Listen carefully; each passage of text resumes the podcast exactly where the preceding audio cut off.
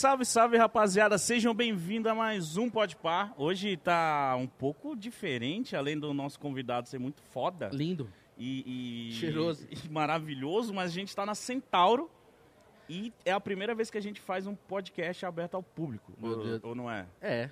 Eu É. acho que é. Do jeito que tá aqui. Será que dá cara. pra ouvir a galera? Rapaziada, dá só um salve, só agora, só assim, ó, de boa. Tem um pouquinho de gente, certo? Obrigado a todo mundo que colou. Estamos aqui na Centauro. Inclusive, né? Vou apresentar o nosso convidado, Kaká. Caralho! na moral, Ricardo Zexon. Eu lembro da, do álbum da Copa. Ricardo Zexon Leite da Silva? Do Santos Leite. Do Santos Leite.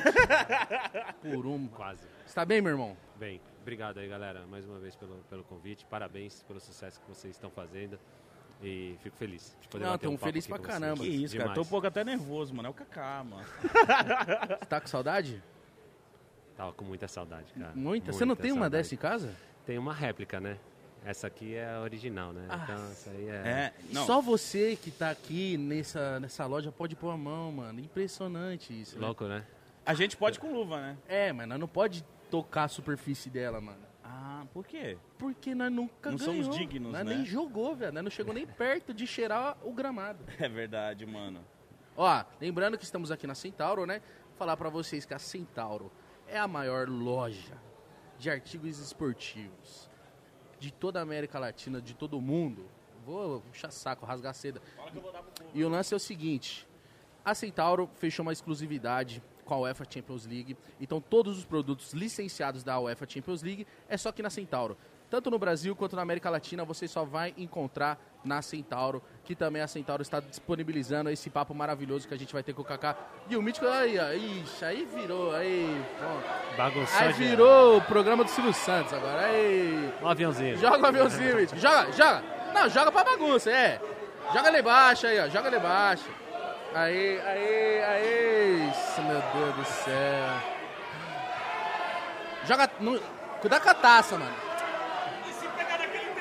Não, vai embora, vai embora. Meu Deus, a galera vai.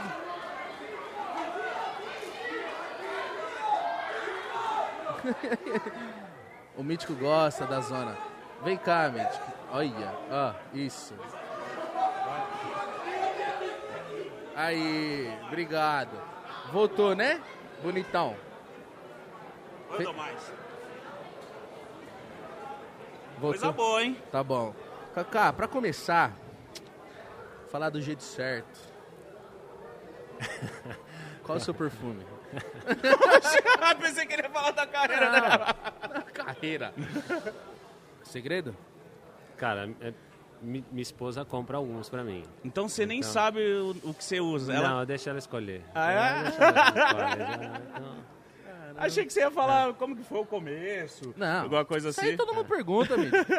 Ninguém chega e pergunta qual é o perfume dele. Mas vamos falar do começo, então. Revelado pelo São Paulo. Você é de Brasília, Kaká? Sou de Brasília. Nasci em Brasília, no Gama. E... Acho que pouco, mano. Acho que não é a grande maioria que sabe disso, né? Não, pouca gente sabe. E, e, assim, o legal é que eu nasci na capital no dia do descobrimento do Brasil. Então eu nasci no dia 22 de abril, que é dia do descobrimento do Brasil, na capital em Brasília, e aí numa cidade satélite, né? Em Brasília não são bairros, são cidades satélites no Gama.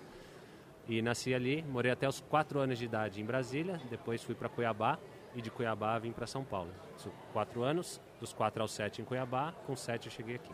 Mas então você nem lembra muito de Brasília e Cuiabá, ou, ou dá uma lembrada? Então, nessa época, não. É que Brasília, minha família inteira ainda mora em Brasília, né? Então, meus, meus avós, meus tios, primos, todo mundo ainda mora em Brasília. Então, eu tenho uma ligação muito forte com a cidade. E os três anos em Cuiabá, muito pouco. Porque, assim, não ficou muito... Meus pais ainda têm am- amigos por Não lá, mas lá, não, né? ficou pouca, pouca coisa, assim. Aí com sete você veio pra São Paulo. Aí, com sete, eu cheguei em São Paulo. Mas já jogava bola antes Não. disso? Fui apresentado ao futebol aqui em São Paulo.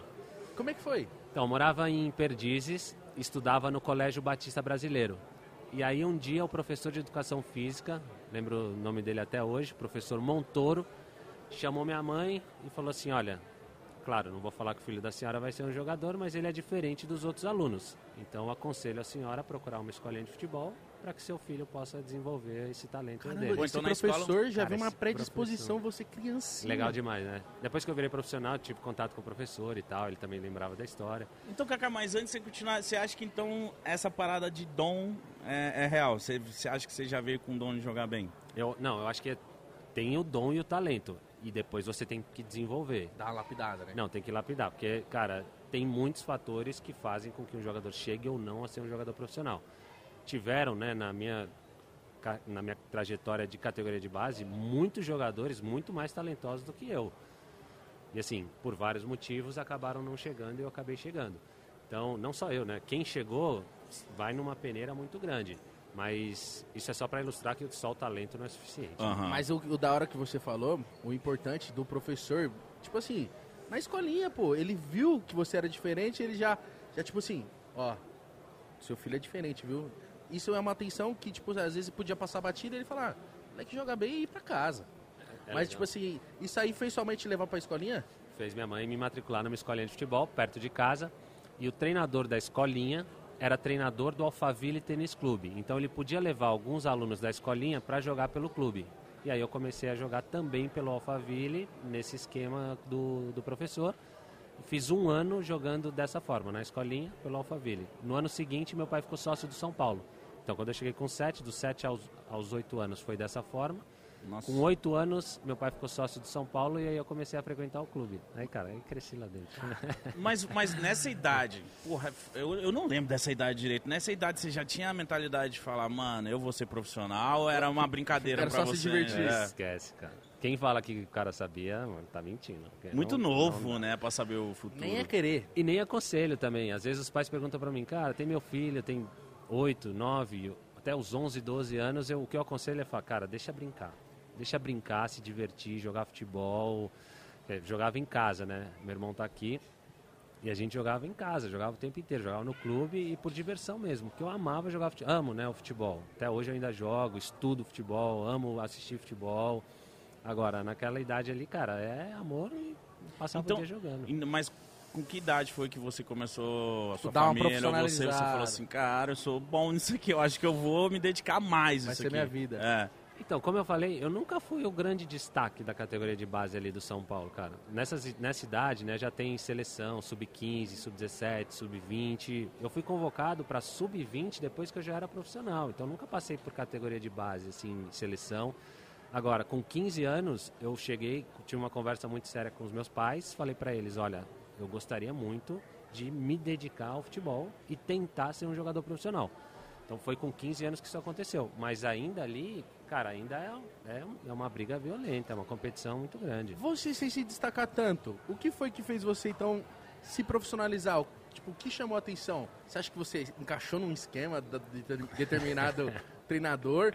Porque você falar que não, você foi convocado para a seleção de base já profissional é, é, me soa estranho. Pô, você foi o melhor do mundo, cara. Então, mano, eu só tenho uma explicação para essa pergunta, que é um propósito de Deus, cara. Eu não, assim, claro, tem várias, várias pessoas que usam vários outros motivos, mas tem uma zona cinza aí nesse processo. Então, eu posso contar um monte de coisa para vocês aqui. Eu sempre fui muito profissional, sempre fui disciplinado, Desde moleque. desde moleque. Desde moleque eu sempre, sempre aprendi assim a fazer o que era certo. Cuidou do corpo pra caralho. Sempre cuidei do corpo e tal, tinha alimentação, sempre procurei fazer aquilo que me orientavam, sempre respeitando muito a autoridade, as pessoas que eram mais experientes, os médicos, enfim, sempre fiz isso e posso aconselhar isso. Agora, tem um momento ali, cara, que quer chamar de sorte, de universo, ou o que quer que seja, para mim é o propósito de Deus. Então, essa, isso que você está falando, esse momento aí, porque a gente vai desenvolvendo aqui na minha história, vocês vão ver o meu salto dos juniores pro profissional é muito louco. mano. Então, por isso, do jeito que você fala, parece que você teve uma hora que você teve um momento que você olhou e falou assim, mano, talvez eu não vire o profissional, porque esses moleques são muito melhores que eu tal. Só que aí parece que teve esse, essa área cinza, o propósito de Deus na sua vida, e, e aí foi. Quando é que foi? Como então, é que foi? Foi é, é muito legal, porque tiveram anos na categoria de base é assim, o ano que você é, predomina a sua idade, normalmente você joga, o ano que não predomina a sua idade, você fica no banco. Então, normalmente é assim, porque um ano faz muita diferença. Então, quando eu era sub-15, eu tinha é, dois anos, né? 14 e 15. Quando eu tinha 14, pô, quem jogava eram os meninos de 15 anos. No outro ano eu ia ser o sub-15, que eu tinha 15 anos, e ia jogar com os moleques de 14. Então Então é sempre assim, normalmente é assim. Poucos jogadores já se destacam nessa fase por ter um desenvolvimento físico já um pouco mais avantajado para conseguir jogar numa categoria superior. Então, no meu caso. Mas você já era fortinho? Cara, nada. Zero. Mag... Cara, você, eu não tenho foto aqui, mas vocês me verem com 15 anos, eu tinha dois anos de atraso na minha idade óssea. Então Nossa. já tinha esse problema. Então você com 15, você parecia que tinha 13. Mano, Mas 12. você era, Era um miúdo de tamanho também? Pequeno, uma... cara, parecia um frango, velho. Assim, era magrinho, parecia um ratinho assim. Foi Deus mesmo, Kaká. Cara, não tem explicação, cara. Por Foi isso, eu não Deus. consigo eh, desvincular disso. Porque assim, o normal era, cara, manda esse menino embora, cara, tem um monte aqui, a gente vai tentar formar outro. E não, São Paulo desenvolveu um trabalho para poder fazer um acompanhamento, para que eu pudesse crescer e ter um desenvolvimento. E isso tudo le- levou, cara, dois, três anos. Eu comecei a crescer com 16 anos. Então, dos 12 aos 16, quatro anos foi nesse processo. E não jogava. Treinador que, pô, me mudou de posição, porque eu era centroavante, centroavante. E aí o treinador me traz para jogar de meia, que era o Pita na época, um grande jogador de São Paulo também. Me traz para jogar de meia, porque ele falava, cara, você não vai conseguir jogar de atacante número 9 ali enfiado nos- no, meio do zagueiro. Você precisar é, Conduzir essa bola. vir um pouco mais de trás, que você enxergar de frente, não jogar tanto de costas. Então teve esse processo de mudança de posição. E aí fui, aí entrei nesse processo de desenvolvimento e aí, aí que eu comecei a jogar. Então eu começo a jogar na categoria de base nos- no meu segundo ano de juvenil e no meu primeiro ano de juniores. O resto, cara, era brigando ali para tentar jogar um jogo. Fui emprestado, porque São Paulo fez uma parceria uma vez com o Paulistano de São Roque. E os jogadores que não eram utilizados no São Paulo foram jogar pelo Paulistano. E aí foi, pô, foi uma galera e eu tava no bolo. Então, cara, foi muito legal porque eu- todo o processo acaba. Quando você olha para trás, você fala, putz, valeu muito Agregou, a pena, né? Pô, proce- processo muito legal, valeu muito a pena. E aí tem esse fato para mim que é, é- é marcante na minha, na minha trajetória e no, nesse flip do, do, do, do amador pro profissional.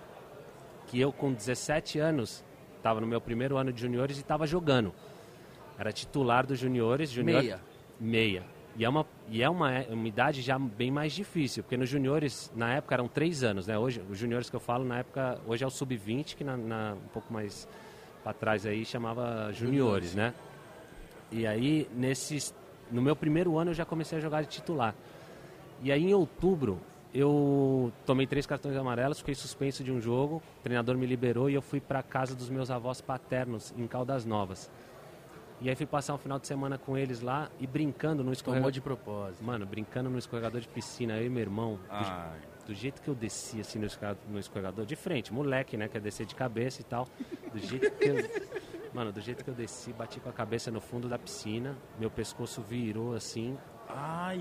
e eu saio assim tonto, aí meu irmão desceu logo atrás de mim, eu falei pra ele, falei, mano, bati a cabeça no fundo da piscina e tá doendo pra caramba. Aí na hora já começou a vazar sangue assim, ele, cara, sua Caralho, cabeça tá foi sangrando. sério, cara, mano? foi muito sério.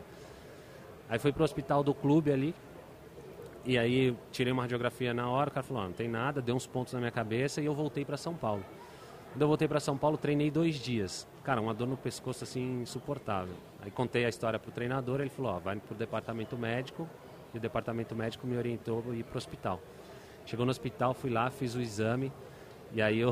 o- Em choque você tava. Mano, eu tava, não, eu tava tranquilo, porque assim, eu tava com essa dor, eu falei, ah, pode ser, né? Porque, pô, fiz lá todos os exames em Caldas Novas, não, Não deu nada, nada. tal, tô, tá- tô tranquilo. Aí veio um enfermeiro e falou, você tá bem? Eu falei, tô bem. Falou, não, o médico já vai te atender. Veio o segundo enfermeiro e falou, cara, você tá com alguma parte do corpo formigando e tal? Eu Falei, não, tô, tô, tô bem, tô... Cheguei aqui, eu que vim, vim andando e tal. Veio o terceiro enfermeiro e falou, mano, você, Vixe. Aí na hora que veio o terceiro, eu falei, mano, agora não, né? Agora Tem eu tô ficando coisa. preocupado porque você. Pô, já é o terceiro. Ele falou, não, o médico já vai te atender. Aí quando eu entrei pra conversar com o médico, ele, você tá bem? Eu falei, eu acho que eu tô. Eu, Eu, sei, eu tava achando até agora, mano. Agora, eu acho que a galera quer que eu não esteja, mas eu acho que eu tô. Eu vim, eu que vim dirigindo e tal, tô bem. Aí ele falou, cara, tem, sua situação não é tão simples. Você tem uma fratura na sexta vértebra cervical. Eu falei, ah, bacana, doutor, legal. Quando que eu posso voltar a jogar mesmo? Mano. Aí ele falou, mano, você não tá entendendo. Normalmente, quando acontece isso, a pessoa não anda mais. Tem vários acidentes de piscina que o cara não anda mais. e Caralho, aí- Kaká, você podia ficar na cadeira de roda por descer no Cara, escorregador. vou descer velho. não tomo água. Então, molecada, tome muito cuidado com isso. Serviu também de lição pra, pra isso. É Quando é moleque, não pensa muito, não. Você, mas você na, sabe, tava com quantos anos mesmo? de 17, mano. Novão, mano. novão. E Essa aí, história eu não sabia. aí o médico falou isso. Falou, cara, hoje não é dia de questionar muito, é dia de agradecer, porque, cara, o que aconteceu com você é um milagre. Isso foi em outubro. Aí passei novembro e dezembro com aquele colete cervical, tomando cálcio ali para calcificar o mais rápido possível e não sabia o que aconteceu. O médico falou, ó, daqui dois meses a gente vai refazer os Você exames para ver como é que calcificou, se não, se você está bem, se não está. E aí terminaram esses dois meses, né? Novembro e dezembro eu voltei, fiz todos os exames e tal, e o médico falou, ó, legal pra caramba, calcificou bem, você vai poder voltar a jogar e aos poucos você vai, vai retomando aí. Sorrisão. Cara, sorrisão, maravilha. E aí, janeirão aqui é maravilha, né? Copa São Paulo, cara, treinando pra caramba. Aí eu voltei no banco, aí o time já tava estruturado pra jogar o... o... Isso 99 ou 2000? Isso 2001. Um já. Eu tenho um acidente em 2000. E aí 2001 começa esse campeonato dos juniores, né? O Taça São Paulo, eu no banco. O time já estava todo estruturado para jogar. E aí no mesmo período que começa a taça, começa o torneio Rio São Paulo. E aí o time do profissional se estruturando, montando o time, trazendo gente de fora, pegando alguns jogadores da base. E aí um dia concentrado para jogar um jogo do, do, da Taça São Paulo, o treinador do profissional ligou e perguntou pro meu treinador, né? Falou, eu precisava de alguns jogadores para complementar aqui o meu time, pra gente vai começar a jogar o Rio São Paulo e tal. Precisava de um atacante e de um meia. Aí o treinador dos juniores na época falou assim, olha, um atacante eu vou te mandar meu titular, que eu tenho dois aqui, consigo substituir. Agora, meu meia, eu não vou mandar nesse jogo, porque ele é o capitão, eu sei que ele vai ter outras oportunidades aí pra frente, mas é um jogo importante para nós também. Mas vou mandar o reserva. Nossa, mano. Quem que era o reserva? Ricardo. O, o Ricardo. Tava ali no banco. Você já era o Cacau ou era Ricardo? Era Kaká com C. Ah! Era Kaká com C. Então, na, na minha estreia no profissional, tá lá o Kaká com C ainda, uma camisa número 31. E aí eu, aí eu vou pro profissional, aí começo a treinar lá, vou pros jogos do, do, do Rio São Paulo, e aí, cara, não volto mais pro, pro Júnior. Nem termino a Taça São Paulo, já fico pro Rio São Você Paulo. não deu uma sentido profissional? Então, cara, sim, foi, é muito louco, porque no meu segundo jogo, que é um clássico contra o Santos, eu faço meu primeiro jogo, como- meu primeiro gol como profissional. A gente ganha de 3 a 1 do Santos e eu faço um gol. E aí vem a final do Rio São Paulo, que é aquela final que o São Paulo estava perdendo de 1 a 0, já tinha ganhado no Morumbi, no Maracanã, mas aí tem esse jogo no Morumbi, perdendo de 1 a 0, e eu entro faltando, sei lá, 15, 20 minutos e faço os dois gols da final. Já era, aí Aí ficou. já- aí Mas já- você falou uma parada que eu fiquei curioso, mano. Bora. Por que o Kaká trocou pelo carro, Kaká. Então, essa história é maravilhosa, porque meu pai, é, cara, assim, é uma benção, porque meu pai sempre teve uma visão muito, é, assim, muito pra frente. Então, nessa época, eu jogava com uma chuteira da Kelme. E aí meu pai falou assim, cara, vamos mudar, que caso você fique aí em parceria com a chuteira, mais pra frente a gente faz uma chuteira com a sua linha e Já tal. tem o o Q Mano. de Kelme com K de Kaká e tal. E aí já criou esse link e aí eu mudei. O processo não é muito fácil, porque você precisa ficar avisando os jornalistas, né? Falar, ó, gostaria que vocês mudassem aí meu nome, não é mais Kaká com C, é Kaká com K e tal. Mas a mudança é por esse motivo. E é muito melhor que o cara. Inteligente. com K é bem melhor. É muito mais legal, É né? muito E legal. hoje é legal, eu fico feliz de ver. Tem vários Kakás por aí, e tu- a grande maioria agora é com K também, né? Então teve essa mudança aí do Kaká no... no- Seu, seu pai é uma é visionário de mercado, já falou, mano, vai que muda, filho, muda. Isso- e- e é isso que eu quero saber também. A sua família sempre, sempre apoiou desde o começo, acreditaram no seu sonho, era um sonho deles também fazer parte disso, da sua família? Sempre. Ou- Vai, Kaká. Sempre. Minha família foi fundamental nesse aspecto, porque eu, sei- eu vi muita gente, muitos pais, ou que empurravam muito e o menino não queria, ou que não deixavam e o menino queria. E meus pais, eles sempre foram é, equilibrados nesse sentido. Falou, ó, faz aquilo que você ama fazer. Meu pai é engenheiro civil. E ele falava assim, se você quiser ser engenheiro como eu, você vai estudar, você vai ter os prós e contras, vai ter as coisas boas e as coisas ruins, mas faz com amor. Mas jogar a bola é uma deles. Mano, jogar bola é demais. Aí eu falei, tá bom. E aí chegava, tinha dia que eu chegava triste e ele vinha sempre com essa história. Eu falava, ah, dificuldade você vai ter naquilo que você escolher, cara. Se você tá fazendo uma coisa por amor, vai embora. Então eles nunca me pressionaram pra ser e também, sim, me deixaram super à vontade pra escolher. Mas imagina Mas- sua cabeça nesse gap de 3, 4 meses, assim, de tipo, de quase ficar paralisado, não andar mais pro resto da vida de besteira. E, tipo, titular, campeão, dois gols na final, tá ligado? Eu imagino. Eu, eu sou chorão. Se isso acontece comigo, eu já desabo na hora. Falo, meu Deus do céu. Acabou. Mu- não, muito Alegria, louco. né? Isso em 2001. Isso em 2001. Você jogou pouco no São Paulo nessa primeira passagem, né? Três anos. É, dois anos e meio. Ah, mas tipo assim, acho que eu, Não deu pra segurar, né? É, é pouco, né? Se você pensar, é pouco. Então foram dois. Até eu, falo sempre isso, né? As pessoas me consideram um ídolo de São Paulo. O, o fato de eu ser ídolo de São Paulo é muito mais institucional do que conquista. Porque eu não conquistei grandes coisas no São Paulo. Mas se você for ver, vamos pegar um cara que é muito ídolo e incontestável, que é o Marcos, do Certo. Palmeiras. Ele conquistou títulos, mas se você for pegar, não são muitos. Acho que é a Libertadores, aí tem a Série B e, e tem mais uns dois ou um outro. Os palmeirenses que me, que me respondam melhor. Mas é um lance de identificação. Você olha pro Marcos, você vê o Palmeiras, entendeu? Então, é Então. esse lance. Então, eu fico muito feliz porque é, é- é exatamente isso. Eu consegui desvincular esse, é, o fato de ser é, reconhecido como ídolo do clube por conquistas de títulos.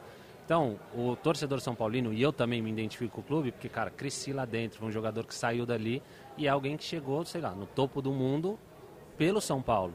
Então, esse Acreditar em vínculo, você, né? meu? esse vínculo institucional que para mim realmente é muito forte, eu fico feliz de fazer parte da história de São Paulo. E quando chegou as propostas, Kaká se destacando, etc. Era só o Milan ou tinha mais gente na parada? tinha mais gente na parada. E outra coisa que, se quando vocês escutarem, assim, que tem proposta para um jogador e o jogador sai na, na mídia, assim, falando, não, isso não interfere, nada, tô concentrado aqui, mano, esquece. Mentira! Mentira. Sério? Mano, não dá, não dá, não dá. Você lembra como foi a primeira vez que chegou uma proposta de um time assim internacional? Você falou, "Meu Deus." Cara, chegou uma proposta da Inter de Milão através de um outro clube, do Imagina pra do Inter. Brescia, do Brescia da Itália. Então chegou através do Brescia, ia ser uma ponte para depois ir para para Inter. Então eu ficaria um tempo no Brescia e depois iria para Inter. E aí começa aquela ação, mano, você deitava na cama, ficava imaginando eu jogando na Itália e sonhando com aquele negócio. Aí depois disso apareceu o Bayer Leverkusen. São Paulo tinha um link muito muito forte com o Bayer, que o França foi primeiro. Nossa, E aí França, depois, mano, França é França muito- é demais, mano, é Craque louco. demais. E aí o França foi primeiro e o São Paulo ficou com uma bo- um bom relacionamento com o clube. E aí eles fizeram uma proposta também oficial e, cara, do mesmo jeito. Deitava na cama, ele tinha dia que eu deitava na cama. Como é que é tomar cerveja alemã? Aquele negócio de Oktoberfest, né? Como é que funciona aquela parada. E, lá jogava o Zé Roberto, jogava o França, o Emerson, o Lúcio, tinha uma galera que passou ali então no você já começa a imaginar até o ambiente. Você já começa a se imaginar ali, cara, jogando tal. E, então, quando o jogador fala, não, tô tranquilo, isso não me interfere em nada. Mentira. mano. Mas aí chegou o Bayer Leverku- Leverkusen, chegou a Inter de Milão, você analisou com seus familiares, empresários, etc. Não era interessante. E aí quando foi que chegou o Milan? Então, é, esses dois que chegaram primeiro, foi mais o São Paulo que vetou na hora. Falou assim, não, isso não vai sair. Não dá nem pra conversar. Não dá nem pra Por quê? conversar. Por causa de valores? Por causa de valor e por causa do momento também. Eu acho que é muito importante o momento, o timing que o cara tá saindo. Então, Uhum. o timing que eu saí já era um timing que eu estava sendo contestado pela torcida. Teve que foi uma eliminação na Copa do Brasil que o tor- torcedor são paulino achou que eu podia ter feito um pouco mais. Teve uma contestação de parte da torcida, não total. Eu voltei de uma Copa Ouro com a seleção brasileira, que era só sub-23, Estados Unidos e México. E vol- assim, foi muito bom para mim essa competição e eu volto bem valorizado. Quando eu voltei valorizado da seleção, mas desvalorizado no clube, também para mim foi um momento de falar pro, pro São Paulo, cara, assim, a situação é propícia para eu estar tá Saindo. E você sente, tipo, que, sei lá, a torcida tá pegando no pé. Você, você fica tipo, caramba, mano. Então, cara, é um, Da hora saber isso do jogador, É, né, muito cara? A louco. gente Então, não sabe disso. é um efeito psicológico muito louco. Porque assim, eu posso entrar, entrar num estádio com 80 mil pessoas contra, me xingando, que passa nada. Vai jogar, vai só ouvir os companheiros. Mano, segue jogando. E eu posso entrar no estádio com 2 mil, duas mil pessoas que são meus torcedores, se me xingar, a bala. É, é muito estranho. É muito estranho. Assim, emocionalmente é muito louco. Porque você não espera, né? É, é- é- tem essa questão de pertencer, sabe? Você pertence àquele lugar, aí passa um filme, né? Pô, cresci aqui dentro, pô, o torcedor agora me xingando, me vaiando e tal. É um efeito muito, muito louco. Isso, isso afetava a sua bola? Tipo, afetava seu jogo? cara, dá um desânimo do caramba. Então, isso que o torcedor faz hoje, né, de ir em aeroporto, essa violência, enfiar- cara, é, isso tem um efeito contrário é violento. E que às vezes até esse próprio torcedor que faz isso não sabe que isso afeta, pode piorar mais ainda a situação do, do time dele, né, cara? Então, aí, mais pra frente eu fui jogar nos Estados Unidos, né? Nos Estados Unidos não tem isso. Nos Estados Unidos, pô, tinha dia que a gente. tinha- Cara, assim, é até estranho. Perdi, Você perdia e ia almoçar na moral? Cara, você perde. Você perdemos um jogo em Toronto uma vez 5 a 2 o jogo. Nossa, tomou um Cara, ataque. se chegar, em- chegar no aeroporto, a torcida vai estar lá. Mano, Chegamos no aeroporto, tinha 30 cabeças lá, os caras, valeu, parabéns, a gente vai ganhar no próximo. O efeito é muito pior, cara, o efeito é muito pior do cara fazer isso do que alguém chegar lá, enfiar o dedo na sua cara e falar que você vai... vai... Então o cara te elogiar tendo perdido, você fala assim, você caramba, fala, eu cara, sou não um é merda, mano. É, exatamente, a sensação é exatamente essa. Você fala, cara, mano... Me xinga, pô, caralho. me xinga, é, é, cara, faz, me Fala, mano, eu sou um xinga, merda, mano. porque nós perdeu, tomou cinco e o cara gosta de mim Mano, ainda. o cara ainda vem aqui e fala isso, então tinha um efeito, você fala, cara, no próximo jogo eu vou dar a vida pra esse cara, porque... Então é, tem esse jogo emocional que, que faz parte aí, que... Aí chegou o Milan, É, que tô curioso. aquele timinho fraco. Meu Deus do céu, velho. Como é que é? Viajando, eu, mano, eu gosto de saber dessas paradas, tipo assim, caralho, mano, eu vou pra Itália, comprar luva, vamos comprar blusa. É, quando, chegou no Milan, o pessoal da, do São Paulo te falou assim, falou, mano, Milan, o Milan tava em alta pra caralho. Você nem É. titubeou, como é que foi? Então, o Milan chega, porque eu joguei com o Léo, né? O Léo que hoje é diretor do PSG. Era lateral, né? O Léo lateral e meia. Quando ele vem pro São Paulo, ele vem como meia, já estava terminando a carreira dele, depois ele vai pro Flamengo e termina no Milan. De novo, né? Aí o Léo jogou comigo, eu joguei com o Léo, na verdade, porque o cara já era é, tetracampeão mundial. E aí joguei com o Léozinho. E aí quando ele vira diretor do Milan, a primeira contratação dele é essa. Então ele, ele fala lá com, com o pessoal do Milan. ó, tem um moleque lá no São Paulo e tal, e aí já tinha criado toda uma história também, meu empresário na época já tinha costurado essa, essa história, e aí vem o Milan e faz uma proposta oficial. E aí, cara, foi a deixa que eu precisava, porque assim, já não tava essa situação boa com, com o São Paulo, externa, né, com parte da torcida, mas interno minha relação com o São Paulo sempre foi muito boa. Num baita clube atrás. Cara, aí cheguei pro presidente, falei, presidente, olha, Marcelo Portugal na época, eu falei, presidente, você tá vendo aí minha situação no clube e meu sonho é jogar num grande clube europeu. E o Milan, essa proposta aí realmente pra mim é Irrecusável. irrecusável. Aí ele falou, olha, o valor não é o que a gente gostaria. Então, e na época tinha aquele negócio dos 15%, né? O jogador recebia 15% da negociação. Falou, "Joga- o, o valor não é o que a gente gostaria, então você vai ter que abrir parte, é, mão do, daquilo Da que sua você tem, porcentagem. do que você tem pra receber. Falei, olha, presidente, é meu sonho, cara. Você abriu mão? Sempre sonhei em jogar num grande clube europeu, então não tem problema. Abro mão, até por gratidão pelo São Paulo, por tudo que fez por mim aí. Acredito que isso não vai fazer falta no futuro e, Não enfim. fez, né? Que da hora saber disso, cara. E aí eu. Aí ele também topou e tudo mais, aí saí numa boa, né? Saí pelas portas da frente aí, como eu sempre quis sair, como eu sempre saí de todos os clubes que eu joguei. Você saiu com quantos anos? Saí com 21. Molecão. E, e Molecão. adaptação, como que foi? Che- Chegada lá na Itália. E aí o treina- o- ele, né, o presidente, tentar me convencer de ficar, falou assim, cara, você sabe quem que joga na sua posição lá no Milan? Eu falei, sei, é o, Riva, o Rivaldo e o Rui Costa. Aí ele Rui falou, Costa. Então, cara, você sabe quem são esses caras? São, cara, os melhores meias do mundo hoje em dia. Falei, presidente, na pior das hipóteses, cara, eu vou aprender muito com esses caras. Imagina eu jogando, treinando todo dia com esses caras, 21 anos. E banco do Rio- Rui Costa, do Rivaldo, é... Mano, tá, tá lindo. Vambora. né? tá lindo. Então, é, cara, é isso que eu quero. Ele falou, não, acho que você tá bem convencido e vai embora. E aí eu criei na minha cabeça uma expectativa muito baixa.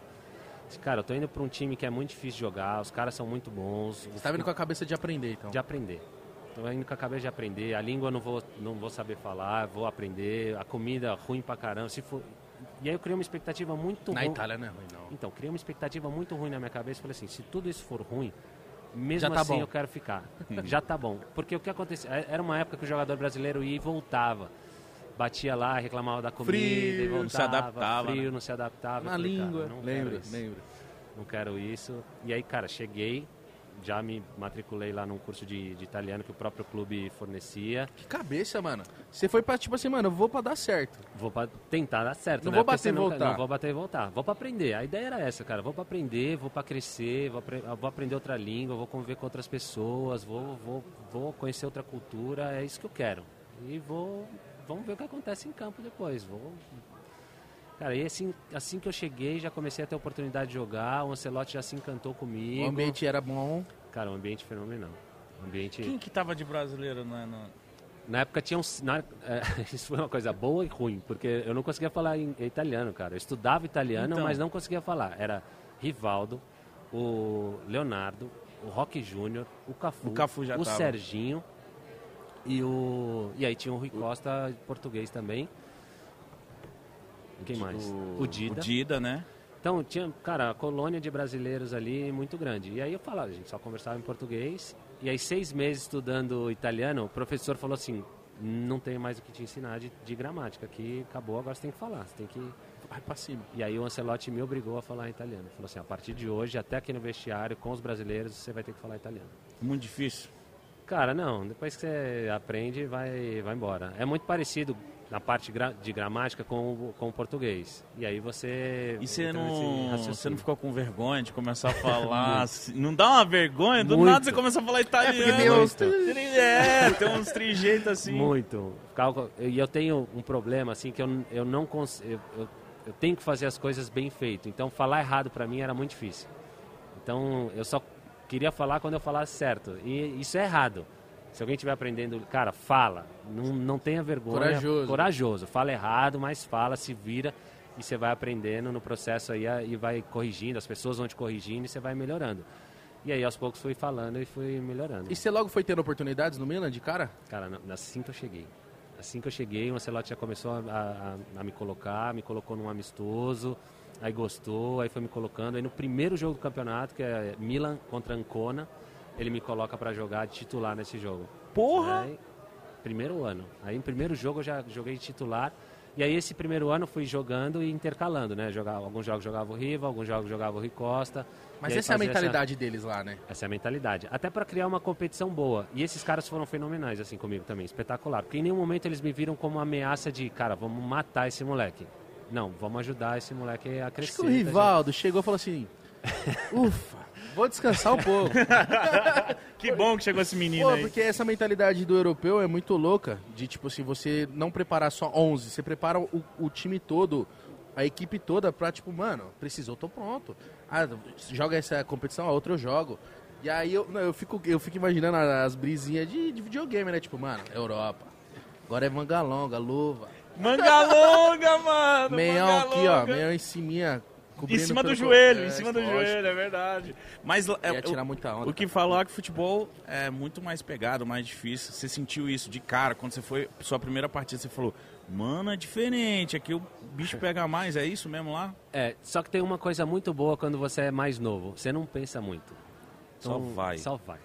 Isso é muito bom. Você não tem medo de se Não, machucar. Você não tem medo de machucar, você faz... Então, os, os, os gols mais legais que eu fiz na minha carreira foram gols quando eu era mais jovem, porque eu não, não pensava muito.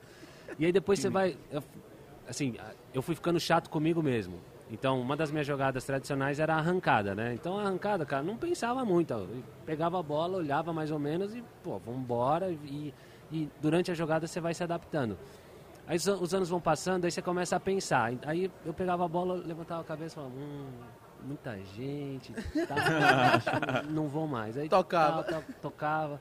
Então, quando você é mais novo, É cara, mais abusado. Vambora, abusado, e vai, e tenta, e faz a jogada. mais fôlego e se também, não der certo lá. também, você tenta de novo.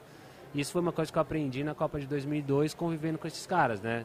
Os caras que jogavam na minha posição era Ronaldinho Gaúcho, o Rivaldo e o Ronaldo. Ah, quase não? ninguém, pô. Ninguém.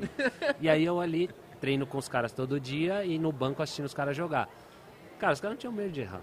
Os caras não tinham medo de errar, errava e tentava de novo, errava e tentava de novo, e errava Que muito vezes. louco você ver os melhores Cara, do mundo É um- errando. É um privilégio. Aí você fala assim, ah, tá, ele é também, ele vai de novo. Então suave, eu também posso errar. Tá tudo bem. Então é isso. A lição que eu tiro da Copa de 2002 é essa. Você contava ser convocado? Não. É, assim, eu, eu tinha um ano e meio de profissional, é muito cedo, Muito cara. cedo. Um ano e meio como profissional. E aí, nunca tinha sido convocado. 2001, né? A gente conversou sobre 2001. Não fui convocado em 2001, o Brasil classifica para a Copa, é, aí começa 2002. Todos os amistosos são no Brasil. O, o último amistoso que é contra Portugal, que é em Portugal. Esses amistosos que foram no Brasil, eu fui convocado em todos eles. Alguns eu joguei, outros fiquei no banco, outros Mas eu você entrei. mandou bem? Cara, mandei bem. Um em Cuiabá que foi muito bom, que eu fiz um gol. A gente jogou contra a Islândia. Esse jogo foi muito legal. E acho que foi um dos jogos que mais mexeu aí com o Filipão, que deu uma carimbada. Só que aí teve esse com Portugal, que eu não fui, aí já dá aquela balançada. Você falou E aí- no último, mano. E agora, né? Aí vem a convocação final.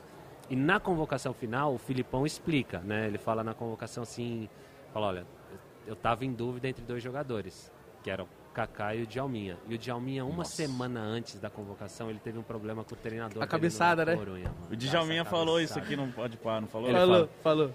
E aí o Filipão falou, ó, por esse motivo eu acabei escolhendo pelo, pelo Kaká. Você não cara, ficou sabendo antes? Tipo assim, o Felipão ele pega, antes de anunciar lá na Globo, pá, não sei o quê. Ele liga e fala assim, ó, Kaká, tá convocado, tá bom? Prepara as coisinhas, vai viajar de tal dia. Ou você fica sabendo junto na TV com nós. Então, a gente fica sabendo junto na TV com vocês. Ah, para! Os Agora- jogadores já falaram isso, eu nunca acreditei. Então, agora tem um fato muito legal nessa convocação específica. Na sexta-feira, a gente ia jogar uma final contra o Corinthians, de Rio-São Paulo. A gente perde essa final pro, pro, pro Corinthians. Acontece, acontece. Na sexta-feira, o, a gente estava concentrado, o Filipão ligou pro Belete e perguntou pro Belete, como que tá o Kaká? Ah, tá bem, tá treinando, vai pro jogo, vai jogar essa final, tudo bem. Só isso. Aí o Belete chega, bate no meu quarto. E aí, Bela, tudo bem? Tudo. O Filipão me ligou. Cresce o olho e fala, e aí, o que, que ele falou? Não, perguntou se você tá bem. Eu falei, só isso? Vamos, mano. Nem, não vem me falar uma coisa dessa, né? Cara, passa o final, Só me deixou ah, você passa o final de semana, cara, horrível, né? Você fala, cara, e agora? Vou, não vou, Copa. E aí mexe com a cabeça ali de novo. Aí na segunda-feira tem a convocação final. E aí sentado na TV, em casa, junto com os meus pais, e você vê seu nome na, Nossa, na, na Eu ia ligar e falar assim, ó. Djalminha, irmão, obrigado, velho. Desculpa, mas obrigado. Mas entre vocês, jogadores aqui, tipo, na seleção, ficava um assunto, tipo, caraca, eu acho que eu vou, acho que eu não vou. Fica, rola esse papo entre vocês, jogadores? Rola e muito. E tinha brincadeira. E o, o, o Denilson, que é sempre muito brincalhão, o Denilson falava, né? Acabava um jogo que a gente ia bem, o Denilson ficava lá no fundo. Ei, fechou o grupo, hein, Filipão? o grupo tá fechado, não precisa mais mexer, é isso aqui, essa galera e tal. Então rola essas brincadeiras, mas você nunca sabe, na verdade. Assim, você imagina que alguns já estão carimbados, outros Ah, o ali- Ronaldo não nem. Cara, pestanejava. né? Igual, sei lá, pega o Ney agora. Não é dúvida nenhuma que o Ney vai pra Copa. Agora tem vários nomes que ficam ali, estão ali naquela zona cinza ali. Você era mais novo. Eu era mais novo. E naquela época não era. Hoje é na lista é ordem alfabética, né? Naquela época era por número de camisa. E o meu foi o 23, mano. O último. Nossa, é Ela vai, verdade. tá, tá, tá, tá, tá. Você vendo tá, todo tá. mundo, você fala, mano, não vai. Eu não, não vou, Não tá? vou. Não, não. Mas eu. Ser o mais novo. Dá pegadinha de café, acontece. Pra caramba. Pô, muito, Pega a chuteira. Muito. Rala muito. Hoje eu não sei se ainda é assim, mas naquela época. É o que falam nessa época aí, todo, a galera usava esse... É, tinha, Coloca minha chuteira. Tinha um negócio de hierarquia, tinha um negócio do respeito. E não era na maldade que os caras faziam. É, juvenil, leva minha chuteira aí. Tirava a chuteira do E você fazia deixava- Cara, amarradão? cara, levar a chuteira do Ronaldo. ia, botava no pé, experimentava. então ia amarradão. Então não era assim de, de- na maldade, era uma coisa. E, Kaká, e, e, tipo assim, jogar tem uma diferença? Jogar na seleção, jogar num time? Qual que é essa diferença Jogar que no tem? Brasil, jogar É, na Europa, né? Tipo, uma seleção, jogar... Como que é a diferença de jogar numa seleção e jogar num clube, vamos dizer assim? A diferença é o tempo. No clube você passa o ano inteiro ali jogando, você conhece os caras, você treina todo dia. E na seleção o período é muito curto. Então você vai para a seleção e fica, sei lá, uma semana, dez dias.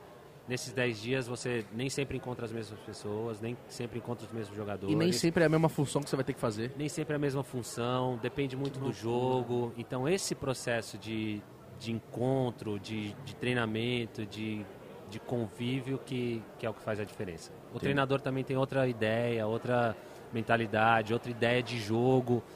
Então to, toda essa adaptação que, que faz essa diferença. Então você fala, cara, o cara não joga igual no clube. Cara, não, não joga. Tem cara que consegue, tem cara que não consegue. O treinador tem um papel fundamental nisso. Uhum. E mas você lembra da sua primeira partida quando da, da Copa? Não, calma aí, calma aí, calma aí. calma aí. Olha pra foi? trás. Aí tirou onda. Tava, tava o pó de pá ali. Eu fiquei até emocionado. desculpa.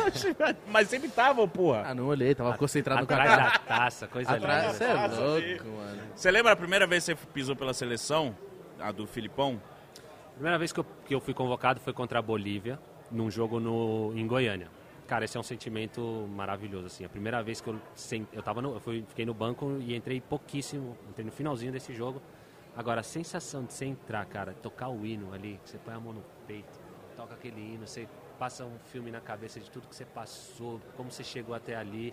Cara, essa sensação é muito louca. E deve, É deve ter a sensação também de você ser um dos mais novos, talvez ou mais novo, de você olhar uns caras assim que você fala assim, mano, eu tô dividindo o vestiário com esse cara. Mano, essa, história, essa, essa pra mim é uma das mais legais, porque eu falei pra vocês que eu só joguei, fui convocado nos amistosos do Brasil. Sim. Então não joguei com os caras que jogaram na Europa, né, na, na seleção, né, pré-convocação. Então eu vou, eu sou convocado pra Copa sem ter contato com esses caras. E aí, é, para chegar até a Coreia e Japão, o, a gente foi pra Barcelona Nossa, primeiro. demora nada. De Barcelona ficou três dias lá, Malásia, da Malásia para Coreia e Japão para fazer a adaptação, fuso horário e tudo mais. Eu sou convocado aqui no Brasil, me apresento no, no aeroporto numa, sei lá, numa sexta noite, sábado de manhã a gente chega em Barcelona e eu- a gente vai chega no hotel e vai direto pro café da manhã. Eu tô aqui no café da manhã com os caras que jogavam no Brasil, eu, Gilberto Silva, Kleberson, Marcão goleiro, cara, Marcão demais, Resenha, né? Resenha Demais, né, demais, cara, que cara nota 10. Aí, cara, de repente eu olho pro lado e aí começa a vir os caras. Começa a vir Ronaldo, Ronaldinho Gaúcho, Denilson, o Cafu, Roberto Carlos, o Lúcio. Esse negócio Tudo tu que falou- você jogava no videogame. Então, esse negócio que você falou do videogame. Cara, ontem eu tava jogando com esses caras no videogame. Hoje eu vou dividir minha mesa com esses caras. Assim, era um susto, com admiração, com tudo que os caras faziam, eu olhava e reparava e... Cara, muito louco. Futebol cria um pouco essas situações assim que é... Cara, é espetacular. Lembrar dessa cena já é, já é muito legal, cara. E como Muito que era o bom. clima dessa Copa do Mundo? Porque todo mundo fala, o Vampeta já veio aqui, Não, o já veio Edilson, muita gente dessa Os Copa. Pentas praticamente todos vieram já. E eles falam assim que era um clima que eles jamais tiveram em outros clubes ou em outras, outros elencos de seleções da, da, própria, da própria seleção brasileira. E era realmente isso. Era realmente isso que ficou conhecido como família escolar, né? Era um Verdade. ambiente de família mesmo, um ambiente muito familiar. E acho que isso é uma grande virtude do treinador. Conseguir montar esse quebra-cabeça é muito difícil. Felipão cara. trazer vocês pra perto mesmo, né? trazer para perto e, e, e mostrar para todo mundo que todo mundo tem função, todo mundo é importante e conseguir convergir os interesses individuais no interesse coletivo. Mostrar para todo mundo assim, cara, se a gente for campeão do mundo, todo mundo vai ganhar. Cara, na época, Edilson era gigante aqui no Brasil. Luizão, Vampeta, esses caras tudo no banco. Para esses caras criarem uma confusão, ah, quero jogar mais, quero ter mais tempo, sair, dar uma declaração atravessada, em nenhum momento, em nenhum momento. Esses caras todos entenderam isso que para mim é um mérito né, do, do treinador e, claro, desses caras também, Óbvio. de todo mundo, de entender que, pô, se a gente for campeão do mundo, todo mundo vai sair ganhando. Não, e eles Tá. falaram que os jogos mais difíceis da, da seleção eram os treinos É verdade, verdade. contra os reservas. Cara, Porque vocês é davam muito canseira neles pra caralho. Cara, era a nossa chance também. Todo mundo queria mostrar que tinha condição de jogar. E aí, cara, cada, cada treino, cada jogo, cada coletivo ali era, era um jogo, era uma, uma guerra. O Filipão ficava doido. O time Vampeta contando, falou que vocês estavam metendo 3x0 no time titular. Acho que era antes da Turquia, uma coisa assim. Aí, ele falou- aí ele falou que o Felipão ficou bravo. Vai, Dilson, pro time titular. Luizão, você também é titular. Vai, Ronaldo pra reserva. Aí o Vampeta falou que o Luizão falou assim... Eita, será que eu vou jogar? Aí o Vampeta falou pra ele... Deixa de ser otário. É pra motivar o bundudo, que era o Ronaldo. É verdade, ele contou essa história. Ele conta isso, e é, e é verdade, né? E aí do- depois todo mundo entendeu que era, cara, o Ronaldo tinha que jogar e jogou. E o Luizão entendia isso também. Mano, e é Copa muito louco isso, né? O Ronaldo... Vocês sabiam do problema dele do joelho e vocês acreditavam muito nele mesmo assim? Acreditava muito porque a gente via ele muito dedicado, cara. O Ronaldo, ele ficava horas é, antes do treino fazendo fisioterapia. Então a gente via ele na academia Nossa, fazendo... ele vivia isso. Cara, então. vivia isso. Vivia isso porque ele sabia que ele tinha que fortalecer, ele precisava estar com o joelho forte, com a musculatura forte. Então a gente via ele muito comprometido. Isso traz uma confiança pro, pro grupo muito grande também. É. Claro, ele fora da curva, né? Mas você tem também um Rivaldo e um Ronaldinho Gaúcho do lado, assim, cara. Então tudo isso vai trazendo uma confiança muito grande pro grupo, né? É isso que eu ia perguntar. A, a sua mentalidade, você ali falando, você já tinha essa mentalidade, tipo assim, mano, isso aqui já era, essa Copa é nossa. Ou vocês estavam meio que, tipo, porra, será? Não sei. Ou você já tava com a sensação que essa parada ia ser de vocês? Não dá pra ter, cara, essa... Assim, você tem uma confiança até certo ponto, porque Copa é demais, cara, é muito legal. E depende muito do jogo, que condição você vai chegar pra aquele jogo, aquele, é um jogo, é um, é um jogo. Então, aquele jogo precisa ser o jogo. Então, você nunca sabe. Então, você pode ir criando e ganhando essa confiança durante a competição. São só sete jogos, velho. É. São só sete jogos e quatro são mata-mata. E teve algum momento que te marcou, além de ganhar né, a Copa, mas que você se lembra assim, que você fala, cara, que parada legal que aconteceu? Legal não tanto, mas o final da Copa para mim é, é, é, emblemático, né? Marcante, porque eu termino a Copa do Mundo na beira do campo para entrar. Então Você fala, mano, eu, eu preciso. Mano, careca, era o careca lá. Era, era o Denilson. Eu falo pra ele, Denilson, dá vontade de te matar, cara. Que você entra em campo fica ali, pedalando pra cá, pra lá, pra lá. Chuta a bola pra fora, que eu entro dois minutos, que seja, termina a bola. Mas você tava, xing... você tava gritando ele ali mano, na... eu tava na beira do campo. Filipão, sei lá, 40 minutos do segundo tempo, 2x0 pra gente. Filipão olha pra trás e fala assim, Kaká entra. Aí você, caralho. Mano, nem aqueci, tirei o colete, fui pra beira do campo ali, plaquinha que as... E na cabeça, tipo, vou fazer fumaça. Não, eu, cara, vou tentar fazer um gol de qualquer jeito. A minha chance eu é tentar fazer um gol fazer pra... qualquer coisa. Cara, fiquei ali na beira do campo acho que uns 7 minutos. Mano, a bola Mano, não saiu a... durante 7 minutos. E na transmissão é muito legal que o Galvão fala, uma, sei lá, umas 7, 8 vezes assim. Kaká vai entrar. Kaká vai entrar. O menino Kaká tá na beira do campo desesperado, ele quer entrar. E a bola vai sair, o garoto vai Kaká vai entrar. E ele termina desse jeito. Acabou a Copa e o menino Kaká não entrou, vai. e aí acaba a Copa. Sete minutos eu ali na beira do, do campo e a bola não sai, eu não entro, aí corro, pego a bandeira e entro em campo para comemorar. E cara, é, é, é sensacional, claro. Eu, eu, falo brincando, mas é maravilhoso. Copa do Mundo, maravilhoso. Mas você falou uma parada, até para contextualizar, você falou depende muito da situação que a gente chega pro jogo, depende muito de como a gente se preparou, do tempo, depende de muita coisa. Você já perdeu, o final ganha, né? Ficou triste. Olha lá, essa aí. 2005, é... mano. Que final foi aquela? Pra mim, a melhor final de Champions League, assim, de todos os tempos. Que Caramba, eu vi, né? a Champions é um campeonato muito louco, né? Muito legal, assim. Você vê coisas na Champions você só vê na Champions. E essa final acho que é uma das mais legais, realmente. E eu tô do lado perdedor, né, nesse caso. Então, a gente ganhava 3 a 0 do Nossa. Liverpool. E em seis minutos, o primeiro tempo acaba 3 a 0 pra gente. Em seis minutos. Não, e, e, o, time, o, time, o time do Milan era muito fraco, né? Cara, Crespo, Tchevchenko, você. Então vamos lá. Dida, Cafu. É... Era honesta? Nesta, Stan. Nossa, não vou lembrar. Não Maldini vou lembrar. na lateral. É, Gattuso. Pirlo, Gattuso, Sidorf, eu, Shevchenko e o Crespo. Crespo. É, é um jogo que eu uma das melhores assistências da minha carreira no gol pro Crespo, nesse, nesse jogo. Que ele faz de cobertura? Que ele dá aquela cavadinha. E termina o primeiro tempo 3 a 0 volta pro segundo tempo, em seis minutos o Liverpool faz três gols. Como que era o vestiário do 3 a 0 Então, falam muito, né, que eu, eu, o Benítez usa isso para motivar, falando, cara, a gente ouviu comemoração, é, champanhe sendo estourada, não, não existe isso. Mas, mas, ele falou para tipo, ele falou para motivar e, e, deve ter dado, deu certo, né? motivou. Mas o nosso, o nosso vestiário era de, sim, de euforia no sentido, cara, tamo bem, mas futebol, todo mundo aqui, essa galera experiente pra caramba, né? Maldini, Cafu, próprio Ancelotti, os caras vinham de uma final, ganha em 2000, é, 2002, 2003, que ganhou da Juventus. Foi quando você chegou, né? Eu chego já, já o Milan campeão, né? Ganhou do, da Juventus em Manchester. E aí é, o vestiário tinha essa euforia, mas sempre com o pé no chão. Falou, ó, tem mais 45 minutos para jogar. E aí volta e tem esse, esse apagão. E se ganha, ia enfrentar o São Paulo. Se ganha, enfrentar o São Paulo no Mundial, cara. Então, cara, sim, difícil falar, mas é um, é um jogo que emocionalmente é mexer muito. Sério? Eu, eu fiz um jogo uma vez, Real Madrid-Milan. É, é difícil. É, assim, jogo quando o Cristiano fez um jogo também assim, que ele fez contra o Manchester, não foi? Real Madrid, é, Real Madrid Manchester, né? Que também é, sentiu. Deve Sim. ser, é... cara, não é, não é fácil. É, Mas falando ainda dessa final, como que era a cabeça de vocês na hora dos pênaltis? Porque se isso realmente o time que toma o empate tá na desvantagem mesmo? Cara, você chega meio arrasado assim.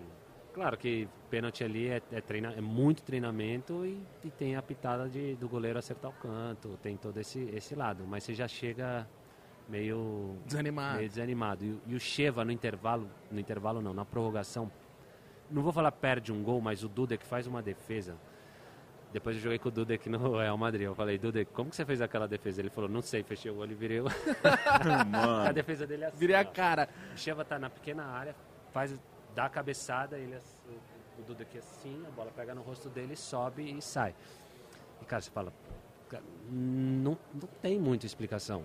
E aí nessa, nessa final, a lição que eu aprendi muito assim foi de que no futebol e na vida também a gente não tem muito controle do resultado.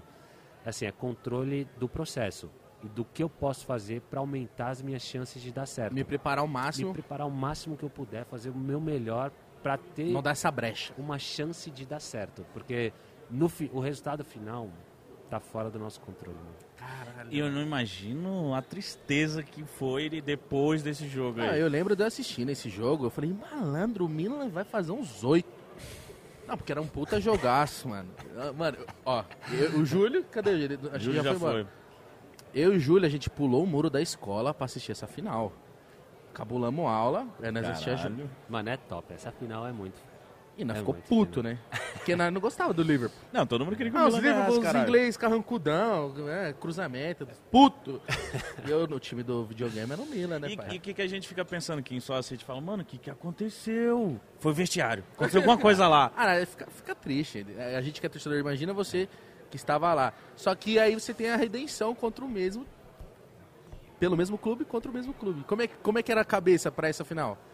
Você Então- contar que na semi você acabou com tudo. né? Eu, eu nunca olho pra esse jogo como revanche. Eu não acho o revanche assim legal, sabe? Ah, eu vou- acabar com eles. É Ah. outro jogo, outra situação, outro jogador. Então não tinha essa cabeça? Por mais que a base acaba sendo a mesma, mas é outro jogo, assim. É outra... Mas isso, mas isso não te motivou a você chegar com mais raiva, vamos dizer assim? pra- Cara, o que me ganhar? motivava era poder levantar a taça, mano. Que seja o Liverpool, que seja o Manchester, Verdade. que seja a Juventus, quem for. mano. O meu, eu queria levantar essa taça e ter esse título na minha carreira. E aí calhou de ser o Liverpool de novo, dois anos depois. E aí Mas cê- ah, os jornalistas não ficavam. ah, fica, Fica. cria. É Não, a todo mundo revanche. cria. Todo mundo cria essa revanche. Aí pega, na época era eu e o Gerard, né? Então é o jogo do Gerard contra, o contra o Kaká. E aí cria toda aquela. E aí, e aí toda a publicidade, né? Em torno desse, desse jogo. Será que vai ser o Milan? Será que a Juventus, vai- a- o Liverpool vai ganhar de novo? E, e aí tem todo esse. esse Você lance. acha que a semifinal foi, ma- o- foi a. Como eu posso dizer ali, ó, a mais difícil do que. Que aquela semifinal, mano. O caminho pra gente é difícil, porque nas quartas a gente tem que ganhar do Bayern de Munique lá em Munique. A gente Nossa. empata em Milão 2 a 2 e né, nessa época o gol fora contava muito, né? Então o Bayern tinha feito dois gols fora de casa. Empate 0x0 1 era deles. Já era. Você tem que ir pra Munique e ganhar do Bayern lá. E a gente vai e ganha do Bayern lá. Então o, processo, o caminho pra gente foi, foi difícil. E aí você pega o Manchester, timaço do Manchester. Eu lembro de estar assistindo e eu ficava assim: caramba, é o Manchester que vai classificar. Ah, não, é o Milan. não, é o Manchester. É o Milan. Mas e aí no segundo jogo. Esse jogo no Old Trafford é histórico, né? Pra mim é histórico, o jogo é histórico. Eu Faço dois gols nesse jogo. É o gol com o Heinz e que o, E- o Evra quase bate- mata é, o Heinz. Bate a cabeça lá. Esse jogo é para mim é histórico, um o gol mais bonito da minha carreira. Semifinal de Champions. Você vira o jogo, né? Está... Não, então, eu faço 2 a 0 e os caras viram. Os Ah. caras fazem 3 a 2 Eu O pensei Rooney que- faz um gol no final, faltando, sei lá, 3, 4 minutos para acabar, ele faz 3 a 2 Eu pensei que ele tinha aberto o placar e você tinha virado. Ah, não, é verdade, é isso aí. O Ronaldo faz um gol de cabeça. É, o Cristiano mó- faz mó um gol doido. de cabeça. Eu faço 2 a 1 um. Teu pai é isso aí, enciclopédia, É cara. isso aí. Tá sabendo mais que o cara que tava É, lá, porque hein? eu lembro que tem o gol do Cristiano Ronaldo, estranho. É isso aí. E o Dida tenta É, cair pra dentro do gol. Esse gol aí, aí 1x0 pra eles, 2x1 pra gente, 3x2 no, no final com esse gol do Rooney. E aí depois a gente joga em casa e tem que ganhar também de qualquer jeito e a gente faz um jogo histórico que É um 3x0, né? é La partita perfeita, eles falam em Milão. Que é Mas não tava mó chuva, não, isso não... uma chuva, todo, todo o ambiente ali tava propício pro, pro, pro jogo também, cara. Foi espetacular. né? E, e aí falando da... Aí vai pra final. né? É, como que foi a expectativa? O time falou, mano, existia essa. Com certeza o jornalista falando que existia essa revanche. Tinha essa pressão sobre vocês dessa revanche? Ou vocês não comentavam isso? A da revanche não tanto, tem de, cara, dois anos atrás a gente perdeu. Precisa, vai perder de novo, vai ser reconhecido como aqueles que perdem final e tal. Então, Pelo é tu- mesmo cara, mano. Então, isso mexe muito mais do que, não, é a revanche contra o Liverpool. Então é mais esse processo todo, pô, cara, não posso chegar de novo. E eu, no meu caso, os caras, pô, o Maldini já tinha ganhado quatro. Pô, pra ele mais uma, né? pra mim a da minha, da minha vida. E aí entrava com esse peso emocional de, putz, preciso, eu, cara, eu tenho que ganhar, tenho que ganhar. E aí vai 2 a 0 pra gente no tempo normal, tempo normal. no- Saiu o gol do holandês no o gol do finalzinho. holandês. no- Aí passa um filme na cabeça, fala de novo, Foi vai o Kilt que fez. Kilt. Faltando 4, 5 minutos pra acabar, você fala, vamos tomar outro e vai de novo, vai pra prorrogação. E aí, não, mas o, o time, o time era muito forte emocionalmente. Mentalmente, o time era muito forte. Mudou algumas peças? Não, mudaram. Na final era Dida, é, Cafu, Maldini Nesta, Jankulowski. E aí no meio era Gattuso. Pirlo, Ambrosini Não Gattuso? e Gattuso e o Sidorf. Eu e o Inzaghi na frente. Foi o ano que o Cheva foi embora pro Chelsea. E aí eu acabei jogando um pouco mais na frente como atacante. E o Isaac faz um gol choradinho. Dois gols. O primeiro bate nele, a falta do Pirlo, né? Bate na barriga dele e entra. E o segundo passa por baixo do, do Reina. Cara, e aí sai esse gol do Kilt, você fala, cara, não é possível. E aí eu olhava pros caras, né, pros outros jogadores, e, cara, via no semblante deles assim, cara, não vai acontecer de novo. Então isso dá uma confiança muito grande. Você olhar pro seu companheiro, os caras estarem ali falando, "Tá, esquece que essa a gente não perde. Ah, e você também não era mais moleque. Já não era mais moleque, tava com 25 anos, já tinha perdido uma final, já tinha jogado duas Copas do Mundo, então já tá com uma experiência. Era o cara com- da competição. era o cara da competição, tava para ser o artilheiro, fui artilheiro da, da Champions esse ano. Então você já, já chega com peso diferente. Então você vê a galera fala, não, agora não é porque aconteceu em 2005 que vai acontecer de novo. E aí a gente aguenta ali até o final e aí é só comemorar. E você esperava ser o melhor do mundo daquele ano? Não, começa um, um zum zum zum, né? Burburinho. Aquele burburinho e tal, mas também é outra coisa que você não sabe. Eu, pelo menos eu não soube até. Você imagina, né? Você assim, pelo tudo, Ah, pelos Você comentários. você se arruma, você vai pra cerimônia, às vezes pra ouvir que Mano, foi sério. outro. Então, às vezes o cara nem vai, né? Então, quando você vê quando o cara não vai, é que ele já imagina que o outro que ganhou.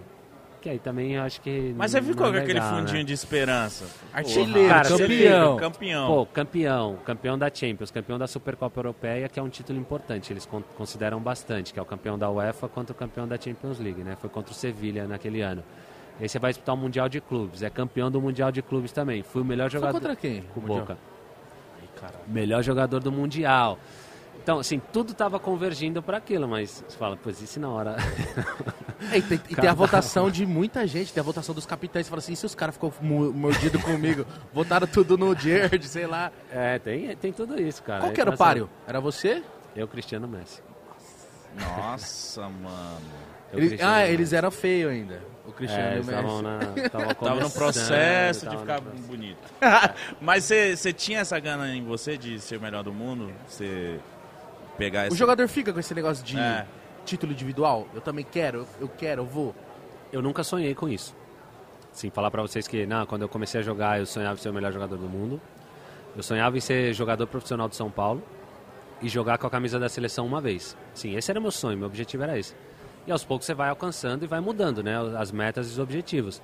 E aí chegou uma época que eu comecei a disputar ali, meu nome começou a estar sondado entre os melhores do mundo. E aí você começa, a- cara, é, é possível, né, se acontecer algo convergir aqui nessa direção, mas fala assim, não, eu queria, eu lutei, assim, trabalhei específico para ser o melhor jogador do mundo, nunca fiz isso. Foi consequência. E, Kaká, e como que fica a cabeça de um cara que ganhou tudo, aí ganha um título como esse, de, de melhor jogador do... Topo do topo, velho. É.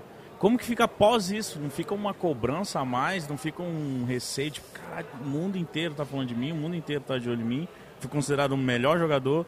Não, fica uma... Como uma pressão, vamos dizer assim? Fica. Fica uma pressão muito grande e fica uma, uma a questão humana também de comodismo. Isso É? não, não tem a ver com brasileiro, isso, cara, joguei com muita gente e isso é do ser humano. Então, o cara que acaba ganhando muito, ele tem essa, essa tendência normal de, de Confiança acomodação. sobe, né? Confiança sobe, você, você acha que você já não precisa fazer o que você fez antes, já tá, já tá bom aquilo que você fez. Então tem alguns caras que pra mim foram chaves. É, Maldini, Cafu, próprio Cristiano. Conversavam muito com você? Não só conversavam, mas eles eram muito exemplo pra mim. Até o próprio Rogério Ceni também. Esses caras ganharam muito e eles con- continuavam com a ambição e a vontade de continuar ganhando. Então, é, o que eu aprendi muito com esses caras foi a, a importância da disciplina. Porque se você falar assim, ah, todo dia você, tem, você tinha vontade de ir lá treinar, é mentira também. Se o cara chegar aqui pra você e falar assim, eu amo jogar futebol e todo dia eu treino com a mão, esquece. É mentira, o cara tá, tá mentindo. Porque tem dia que você não, não quer ver a bola, cara. Você fala, cara, não quero ver, não quero treinar. Queria estar em casa, na moral. Queria estar em casa, na moral, jogando videogame, tá na resenha, brincando e tal, mas aí é a disciplina que faz você ir e treinar e fazer o que você tem que fazer. E aí eu via esses caras, Maldini, via o Cafu, o Cristiano, o, o Rogério. Cara, todo dia de manhã os caras chegavam e treinavam e era o primeiro e fazia o que tinha que fazer e não desistiam. E aí você via eles colhendo esses frutos e tendo os resultados. Cara, Cafu é três finais de Copa do Mundo. Isso, cara, Credo. quando vai fora da- do Brasil, assim, a- no- nós brasileiros a gente tem a tendência de não reconhecer isso muito, né? Agora no sorteio da, da E três seguidas, né? Mano, é três seguidas. Agora, no sorteio da, da Copa lá no Catar, a hora que anunciaram o nome do Cafu, cara, a galera vai à loucura. Porque o anúncio é esse, o cara que jogou três finais de Copa do Mundo e ganhou duas. O Cafu esteve aqui, a gente começou a falar assim: Cafu, você tem quantos títulos mundiais? Ele falou assim: Acho que um com Milan, dois com São Paulo. Ele começou a contar com o Brasil. Ele falou: Cinco. Ele falou: Só eu sou penta. Mano, é muita É coisa. muita coisa. O Cafu É muito demais, difícil. cara. É muito difícil. Ele foi essencial ali também no, no- no seu crescimento como jogador, como pessoa ali, tipo, porque, porra, é o Cafu, mano. Como jogador e como pessoa, porque quando eu cheguei na Itália, o Cafu me abraçou como um filho, assim. Então o Cafu sempre foi um cara muito família, os filhos dele sempre muito perto e os irmãos também dele muito perto. E quando eu cheguei, eu cheguei, morava sozinho, vivia sozinho e tudo que o Cafu ia fazer, ele me chamava. Pra te inteirar. Cara, e, e assim, eu acabava, pela idade, eu era mais próximo dos filhos dele do que dele. Então eu cresci com o Wellington, com o Danilo, com, com, a, com, a- com a Michelle, com os filhos dele ali num ambiente, cara, assim, muito gostoso e tudo que ele ia fazer ele me chamava. Então, assim, na minha adaptação, o Cafu foi fundamental e eu sou muito grato e falo sempre isso pra ele. Falou, Cafu, cara, sou muito grato por tudo aquilo que você fez por mim, cara. Caramba, Gratidão. Muito louco, mano. Muito louco saber disso. É então, a gente vai ter que trocar o nome do Neymar pra ele ser melhor do mundo? Reimar. Pô, Ó, Romário, Rivaldo, Ronaldinho, Ronaldo, Ricardo, você. Neymar. Reimar. Porque, caralho, mano. Depois, ó, depois que você ganhou, foi a hegemonia Messi e Cristiano, né? Dez anos, cara. Aí o Modric, agora o Lewandowski, aí voltou o Messi agora. Então, eu- eu- no começo eu achava ruim, eu falava, putz, Cristiano ganhou, cara. putz. Aí no segundo, aí depois Messi ganha, aí você fica. Aí quando começou a repetir, aí eu começava, comecei a torcer pros caras. Porque assim, se, se você pensar antes de mim, são pouca gente, é pouca gente que vai lembrar a ordem que foi. Verdade. Agora, toda vez que ganhava Messi e Cristiano, os caras lembravam do meu, cara. O último foi o Kaká. O último que ganhou, é, por 10 anos os caras lembraram e até hoje lembram, porque antes de- desses caras ganharem as 10, todo mundo lembra da minha.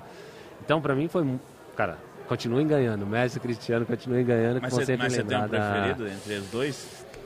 Ó, te É, botei na parede. Botou, botou na parede. mandou um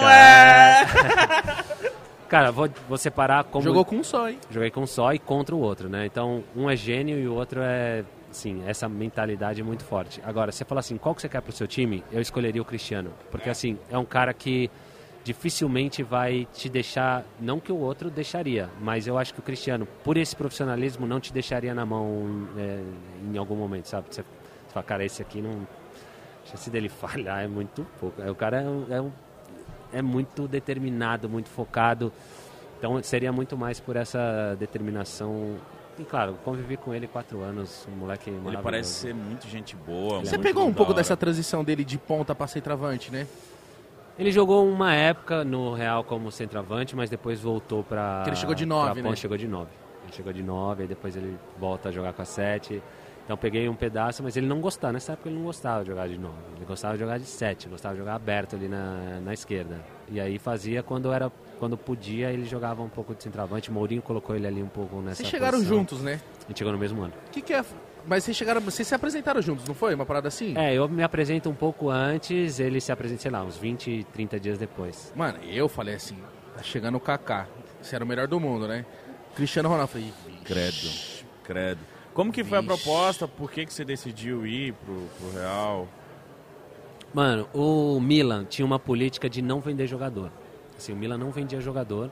Essa era uma política do clube e eles... Ah, o Maldini tá lá ainda? Tá lá. Pra você ter uma ideia, pra você ter uma ideia de como que é.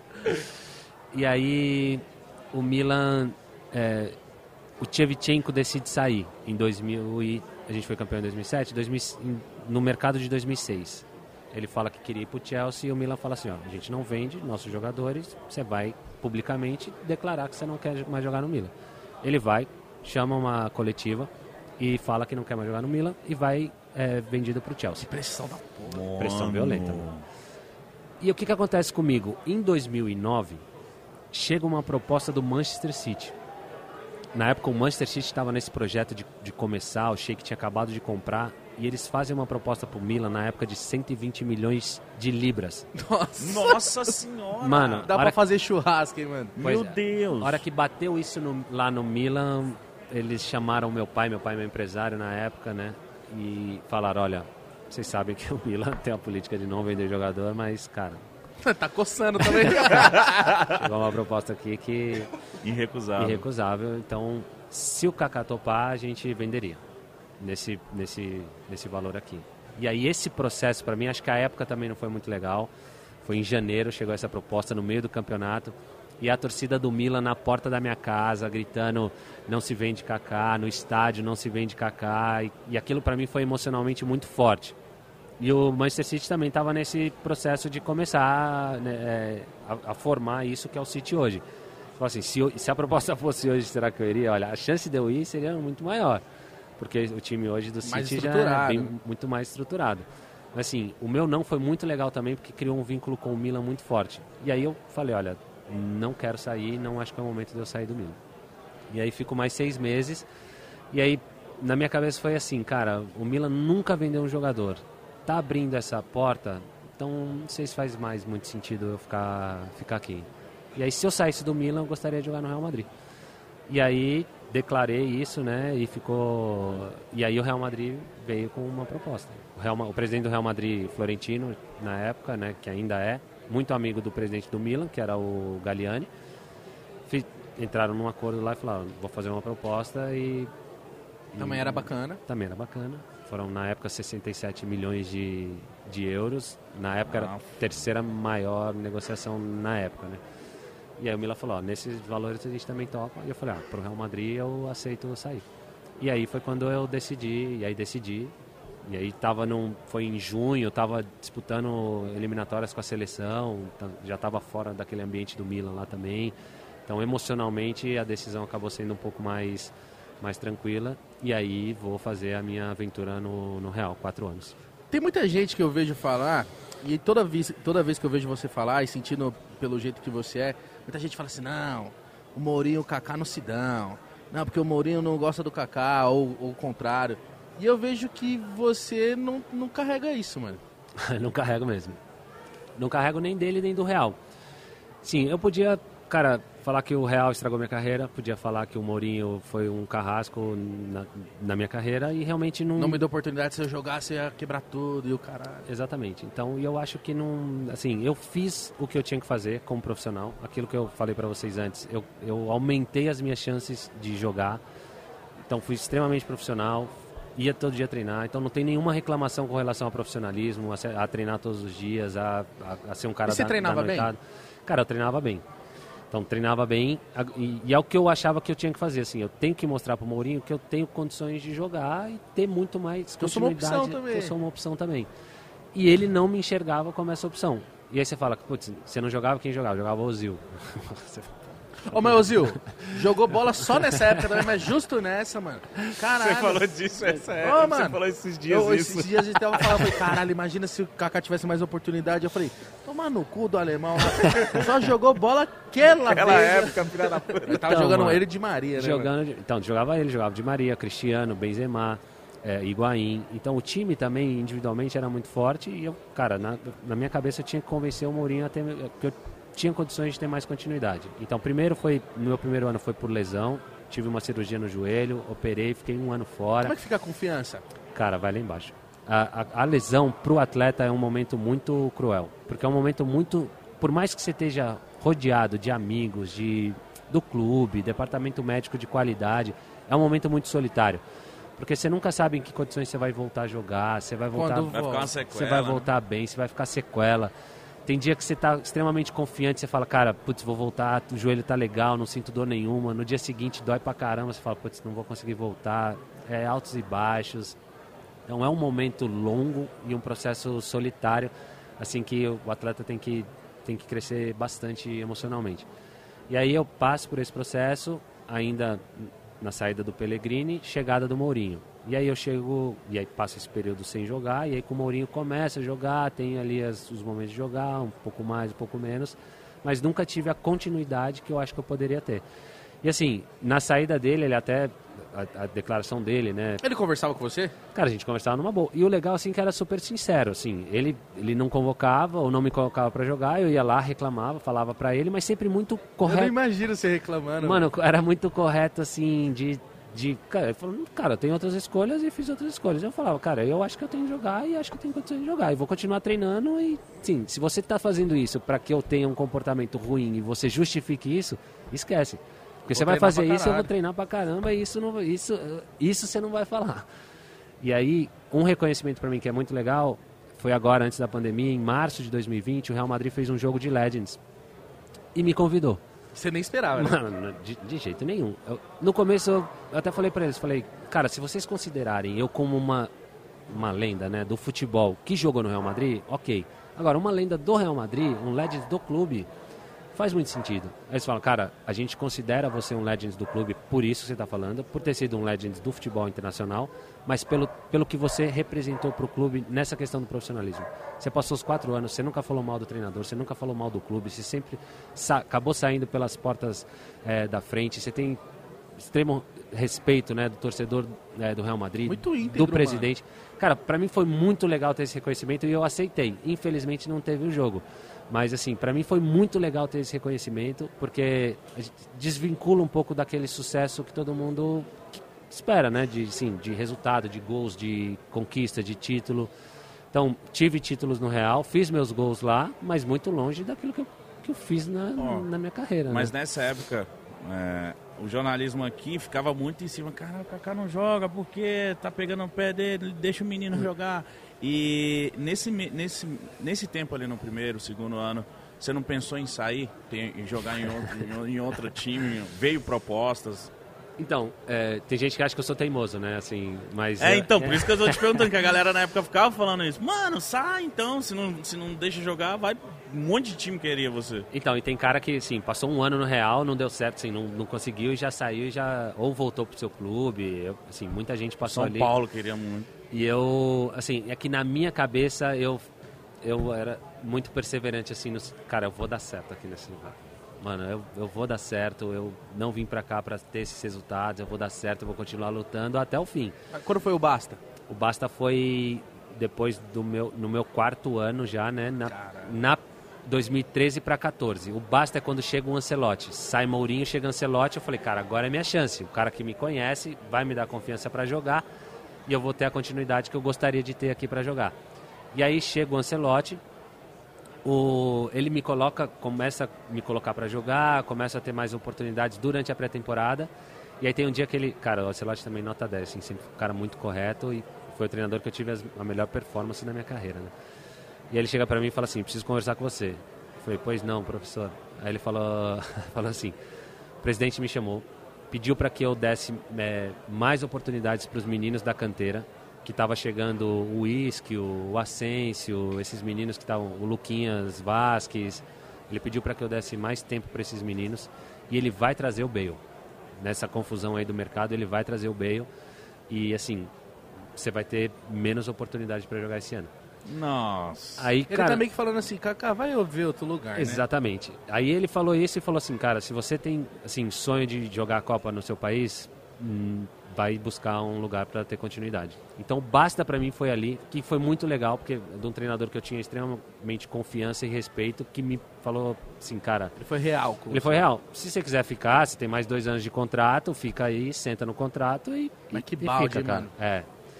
Mas é, para mim também foi muito, foi muito legal, porque foi o, o, o balde que eu precisava para, assim, fiz o que eu pude fiz o que eu pude, fui até onde eu pude, não vou ter a consciência pesada de falar assim, putz, podia ter ficado mais. Vou dormir tranquilo. Vou dormir tranquilo, fiz o que eu pude ali para tentar dar certo, dei certo dessa outra forma, da forma de ser profissional, de ser íntegro, íntegro de ser correto e agora vou para vou para outra outra outra parada. Preciso agora preciso de um lugar onde eu tenha confiança e eu possa errar. Eu preciso de um lugar para que eu tenha volte a, a, ter a confiança de jogar e ter a Tricolor oportunidade. Paulista.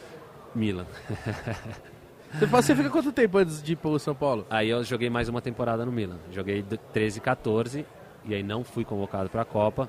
E aí tem. Ficou puto? Kaká. Cara, então, Kaká. Pode falar. Para de ser fofinho, Então, então, eu fico puto por não ser convocado, mas aí passa rápido no sentido assim, não fui convocado, mas eu vou curtir essa Copa.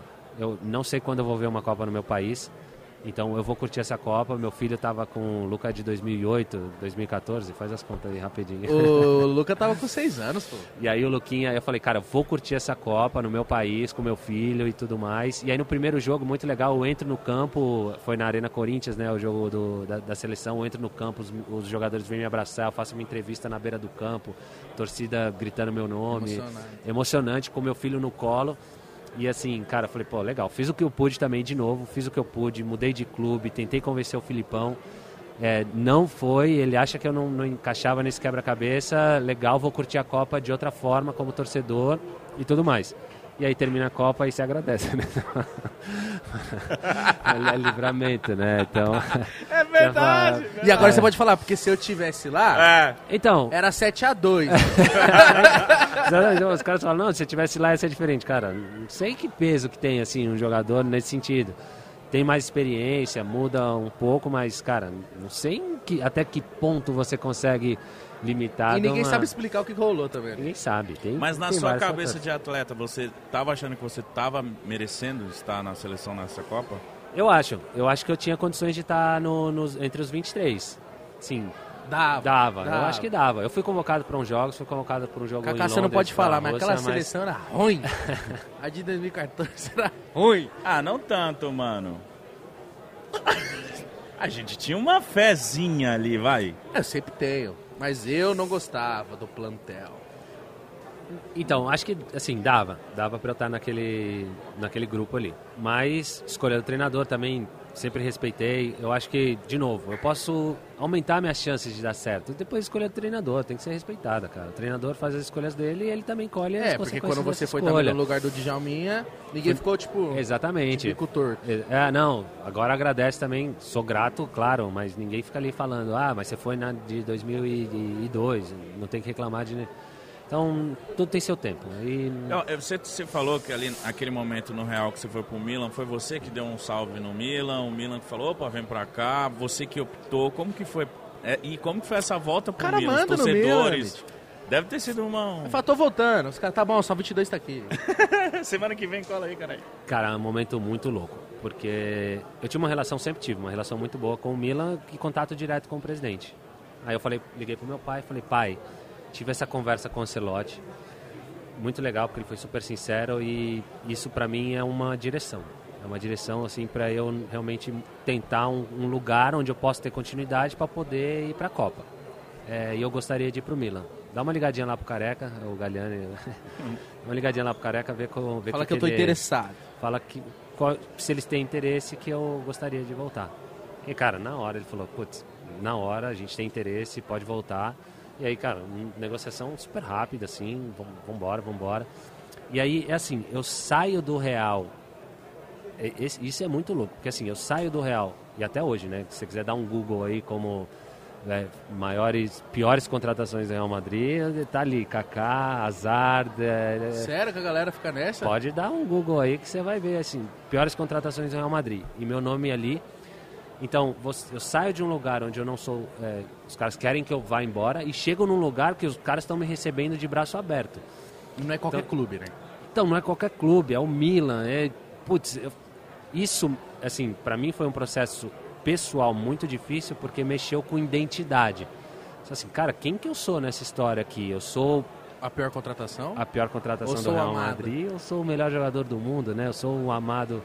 E isso para mim foi um Meu processo de Cabeça. emocional, assim, legal, assim, porque me fez crescer ainda mais como cristão, assim, nesse processo de fé, de entender que o meu, quem se eu, aproximou mais de Deus, você acha? Hum, principalmente com relação à minha identidade, de entender que a minha identidade ela estava desvinculada do que eu fazia. Tá. Isso para mim foi muito importante, de eu entender assim que, cara, você é filho de Deus. Entenda isso que na sua identidade você é filho de Deus. Você pode performar muito bem, ser o melhor jogador do mundo, que isso não vai interferir, e você pode performar não tão bem, que vai ser uma das piores contratações do Real Madrid, que também não vai interferir em quem você é.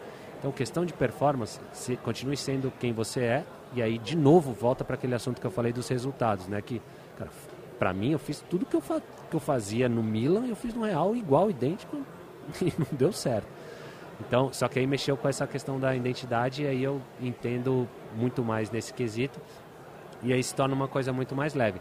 E aí quando eu chego no Real, aí é mara... Ah, no, no Milan, aí, cara, aí recebe, a torcida recebe de Aí tá braços casa, abertos, né? aí tá em casa. E aí jogava de novo com aquela alegria, com prazer e tudo mais. E aí foi, foi um ano maravilhoso. Eu, tenho, eu, eu, eu sempre falo, Kaká, que tipo, o jogador quando ele tá no profissional, na maioria das vezes, eu só brincando, mas tipo assim, todos que estão ali, eles sabem jogar bola. todos sabem, pô. O cara, Tem que não- saber, o cara né? não passou por esse processo todo e chegou lá, é eu e o Mítico, pô, não é. O cara sabe jogar bola. Mas eu, eu creio que o ambiente, a alegria e a confiança do cara, acho que é uns 70%, mano. Do que o cara saber jogar, dominar, driblar e bater no gol. Cara, se não mais. Sim, vou, 70, 80% é a confiança realmente. Porque é, e isso é, é muito a importância do treinador. O treinador, ele é um gestor de pessoas. Isso que você está falando do jogador, o cara não chegou ali, o cara que chega ali, ele já é profissional, o cara sabe jogar. O treinador, quando ele está ali também, ele já é profissional, ele sabe treinar. Então, se a gente falar de tática, de técnica, de treinamento, cada um vai ter o seu e tudo mais, mas o básico o cara já vai saber. Sim, óbvio. Então é essa questão de como ele vai gerir pessoas que é fundamental. Então você pega um jogador, cara, eu, é, sei lá, a seleção não está dando certo com esse treinador. Chega um outro treinador e o cara começa a performar. Você fala, Com os "Não é mesmos possível." jogadores. No clube, a mesma coisa. Quando tem um treinador, entra outro. fala, Não é possível. Então, realmente, mano." porque muita gente fala assim: técnico não ganha, técnico não, não, não devia nem ganhar medalha. Mas faz a diferença, Faz assim. toda a diferença. O técnico faz jogar e faz não jogar. Então, o, o treinador, o mais. Sim, tem aquele que é neutro. E aí, cara, vai muito do atleta. Tem atleta que tem automotivação. O cara consegue se motivar sozinho por diversos motivos. Óbvio. E tem cara que precisa desse. Do treinador tá ali, tá? Desse combustível, da motivação, do treinador tá conversando. Num plantel são 25 jogadores. Você imagina, o treinador escala 11. Os outros, você faz o quê? Então, 11 estão felizes, os outros todos estão putos. Imagina o que o treinador tem que fazer. Então, essa gestão de falar, cara, você não vai jogar, você vai jogar no próximo, mas isso é importante, entenda isso. É, o Vampeta falou que o, o Felipão fazia assim com o Luizão, tipo, ganhava, aí tinha cerveja. A primeira cerveja era do Luizão, meu reserva. tipo assim, mano, pra aproximar, é todo mundo junto, vai todo mundo ser campeão. assim.